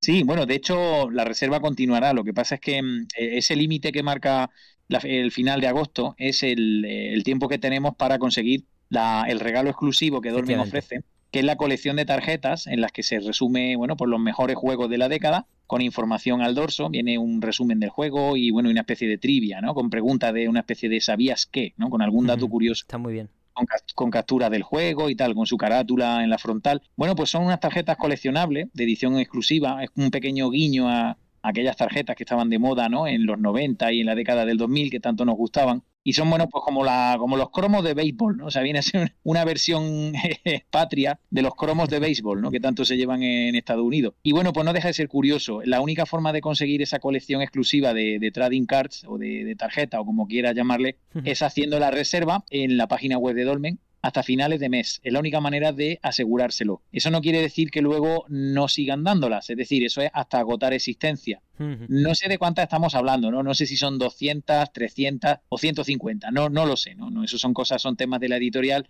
Eh, yo no lo llevo y, no sé cómo, hasta cuántas son, ¿no? Eh, lo que está claro es que eh, se van sirviendo los libros en cuanto que salen de imprenta, los van mandando pues por orden de, pedido, ¿no? Por orden de, de, compra. Entonces, claro, las primeras personas que hicieron la compra en la, hicieron la reserva en la web de Dolmen son los que se lo llevan a casa, en primer lugar, y se llevan ese regalo exclusivo. A partir de esa fecha, a partir de septiembre, ya podemos comprar el libro en cualquier gran superficie, estará disponible en cualquier punto de venta habitual, cualquier librería, en la casa del libro, en Amazon, por supuesto, que vendemos mucho en Amazon y me parece bien, ¿no? Eh, yo creo que hay que ir con los tiempos. Entonces, bueno, pues la, posibilidad y la comodidad que te ofrece Amazon, pues no te la ofrece prácticamente nadie, ¿no? Eh, a mí tampoco me paga Amazon, lo digo por, si hay algún mal pensado. Pero vaya que, sí, que a partir de septiembre se puede, ya se puede comprar en, tiendas de cómics, en Norma, eh, bueno, pues ya te digo, en la FNAC, en grandes superficies, ¿no? En cualquier punto de venta, Dolmen sí que te garantiza eso, ¿no? Que si tú no te encuentras el libro, el libro te va a encontrar a ti, porque si no lo encontráis, lo que sí podéis hacer es pedirlo, ¿no? Entonces, pues bueno, eh, va a ser fácil encontrarlo. A partir de septiembre está ya en todos lados y, hay que apoyarlo, insisto, hay que apoyarlo porque te está llevando a casa un pedazo de historia, ¿no? Un trozo de historia importante. Totalmente, es una pasada. Yo voy a dejar a mi peñita, oyentes por aquí. Tenéis el enlace de la descripción, por supuesto, y en las redes sociales vamos a estar a bombo y platillo. Ustedes sabéis que yo publicaciones soy un pulpo, así que estarse al loro para quien quiera darle caña, porque de verdad, bajo mi punto de vista, merece bastante la pena este tipo de contenido. Si no reserváis o lo que sea, chavales, Google Maps, librería cerca, pim, lo pedís por ahí y, y os lo gozáis igual queráis tarjetas o no. Efectivamente, ¿no? Yo siempre digo lo mismo, que lo compren, sea donde sea, ¿no? Pero que lo compren y que lo apoyen, porque en definitiva al final salimos ganando todos. Sí. Eh, quiero decir, si estos libros funcionan, el mercado continúa, ¿no? Entonces, pues que es como cuando una película de éxito, pues si no funciona bien en taquilla, posiblemente no habrá segunda parte, ¿no? Totalmente. Entonces, bueno, pues esto es lo mismo. Yo creo que esto hay que apoyarlo porque en definitiva salimos ganando todos y esto contribuye a que esta cultura siga viva y a que el retro y lo que no es retro o dentro de un tiempo lo será, pues se mantenga. Entonces, pues nada, ya te digo, eh, bueno, por supuesto agradecerte el, tiempo, la oportunidad y, a todos nuestros radioyentes, a todos los amigos del Mesón Sol, pues agradecerles su paciencia, que han estado escuchando todo esto y, por supuesto pedirles, rogarles con la máxima humildad eh, de la que soy capaz que, que apoyen, que compren el libro, que lo regalen a quien crean que puede gustarle y que además estarán contribuyendo a una buena causa, ¿no? porque, bueno, aprovecho para comentarlo, sabes que una parte de, mi, de, mi, de, mis derechos de autor, una parte importante va destinada a la Asociación Española contra el Cáncer. Así que, bueno, pues mira, razón de más para apoyar un libro que ya de por sí, pues creo que es una buena compra. Qué maravilla. Pues, si quieres, vamos cerrando, Enrique. Si, no, si tienes algo que decir o lo que sea, aquí tienes espacio para lo que quieras. Muy bien, Ángel. Pues nada, terminar simplemente pues recordando eso, ¿no? Que se trata de una versión, de una visión muy personal de, la historia de los videojuegos, que por supuesto hace honor a la verdad no se cuenta ninguna mentira, no hay nada que ningún dato que esté adulterado, todo lo que se cuenta es cierto, pero eh, está enriquecido con la aportación de un montón de invitados de, bueno pues de primera de primera categoría, ¿no? De primera clase, gente famosa, otros que no lo son tanto, pero bueno, a lo largo de toda la trilogía ha ido pasando gente extraordinaria, ¿no? Desde el mismísimo Santiago Segura hasta gente programadores de la industria, Ryuichi Nishizawa, eh, yo que sé, Daniel Acal, director de la revista Playmanía, que me hace, me hace, me escribe el prólogo de esta tercera entrega. Y bueno, gente extraordinaria, ¿no? Son extraordinarios porque, entre otras cosas, no han cobrado nada, lo han hecho por amor al arte, porque adoran los videojuegos, aman a los videojuegos y, bueno, y ante todo y por encima de todo, son gente solidaria. Y, ya te digo, y desde aquí mi agradecimiento a todos los que habéis apoyado esta trilogía, desde que empezó con el volumen de la década de los 80 hasta este, que acaba de salir o que está a punto de salir. Eh, fíjate si es, bueno, esto es una primicia, ¿no? Realmente estamos hoy hablando de un libro que todavía no existe en formato físico. Va a salir a la venta en, un par de semanas, ¿no? Entonces, por eso te digo que, ya te digo, expresar mi agradecimiento y en primer lugar y por encima de todo a, ti, Ángel, a todos los amigos de, de Mesón Sol, que me he encontrado muy a gusto aquí también, te lo digo, porque, bueno, pues la compañía es extraordinaria, me ha servido de, guía de una manera extraordinaria, muy, muy agradable, me he encontrado muy, muy bien, muy a gusto con, todos vosotros y nada. Y desear que, bueno, pues que no sea la última vez, ¿no? Me encantaría volver y contaros mis próximos proyectos cuando que habrá más, por supuesto, habrá más libros, no necesariamente de esta colección de las décadas, insisto en que la trilogía se termina, termina y termina aquí, pero habrá más, habrá más libros, eh, sin ir más lejos, el próximo será el, el Arcade Classics Ultimate, que es el tercer volumen de la, de la colección hermana, ¿no? Yo llevo dos, digamos que llevo dos colecciones en paralelo de libros, esta que está centrada en la historia de las décadas y otra que está centrada en la historia de las máquinas recreativas, que en enero, enero del año que viene, en enero de 2023, que parece que es dentro de mucho, pero no, no, no queda tanto, ¿no? pues saldrá a la venta el siguiente volumen de esa colección y bueno, nada, eh, espero que, me, que cuando llegue el momento me, me, puedas invitar y, y, estar aquí otra vez, ¿no? Compartiendo las copas de vino y, y departiendo de todo lo humano y lo divino, ¿no? Yo ya te digo, mientras esté el cartel levantado abierto en el mesón, esta es tu casa, Enrique. Muchísimas gracias por la oportunidad, de verdad, porque me hacía mucha ilusión este tipo de, de, formatos también, que son más difíciles de practicar porque al final uno tiene que buscar este estilo de invitados, que tengan joder, un de proyecto como el que tú nos has presentado hoy de manera excelente. Pues Ángel, un placer, ya te digo, el, verdadero regalo me, lo has hecho tú a mí, ¿no? Y ya te digo, muy agradecido a ti y a todo el mundo que, no, que nos ha estado acompañando hoy y mandaros un abrazo muy muy fuerte y nada, como digo, pues nada, pediros que, apoyéis la, tanto este libro como todos los de mi producción y, nada, eh, muchísimas gracias por todo. Encantado. Ángel, muchísimas gracias. A ti, Enrique. Eh, nos vemos en la próxima. Cuando quieras. Muy bien, muchísimas gracias. A ti, tío. Hasta luego.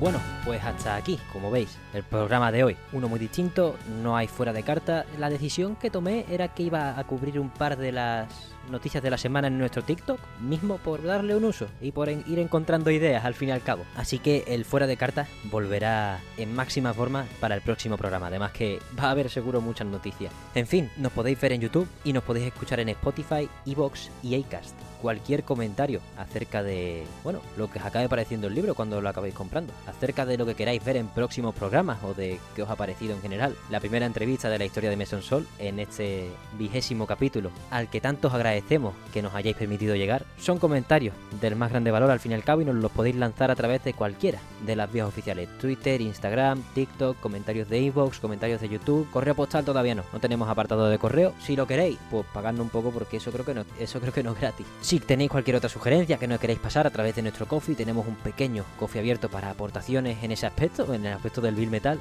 coffee.com barra mesonsol para acercaros a la hucha. Y nada, solo me queda agradeceros a ustedes y por supuesto de nuevo a Enrique, aunque ya hayamos acabado la entrevista, por vuestra imprescindible e increíble presencia en el programa de hoy. Muchísimas gracias por todo, una vez más, y nos vemos la semana que viene.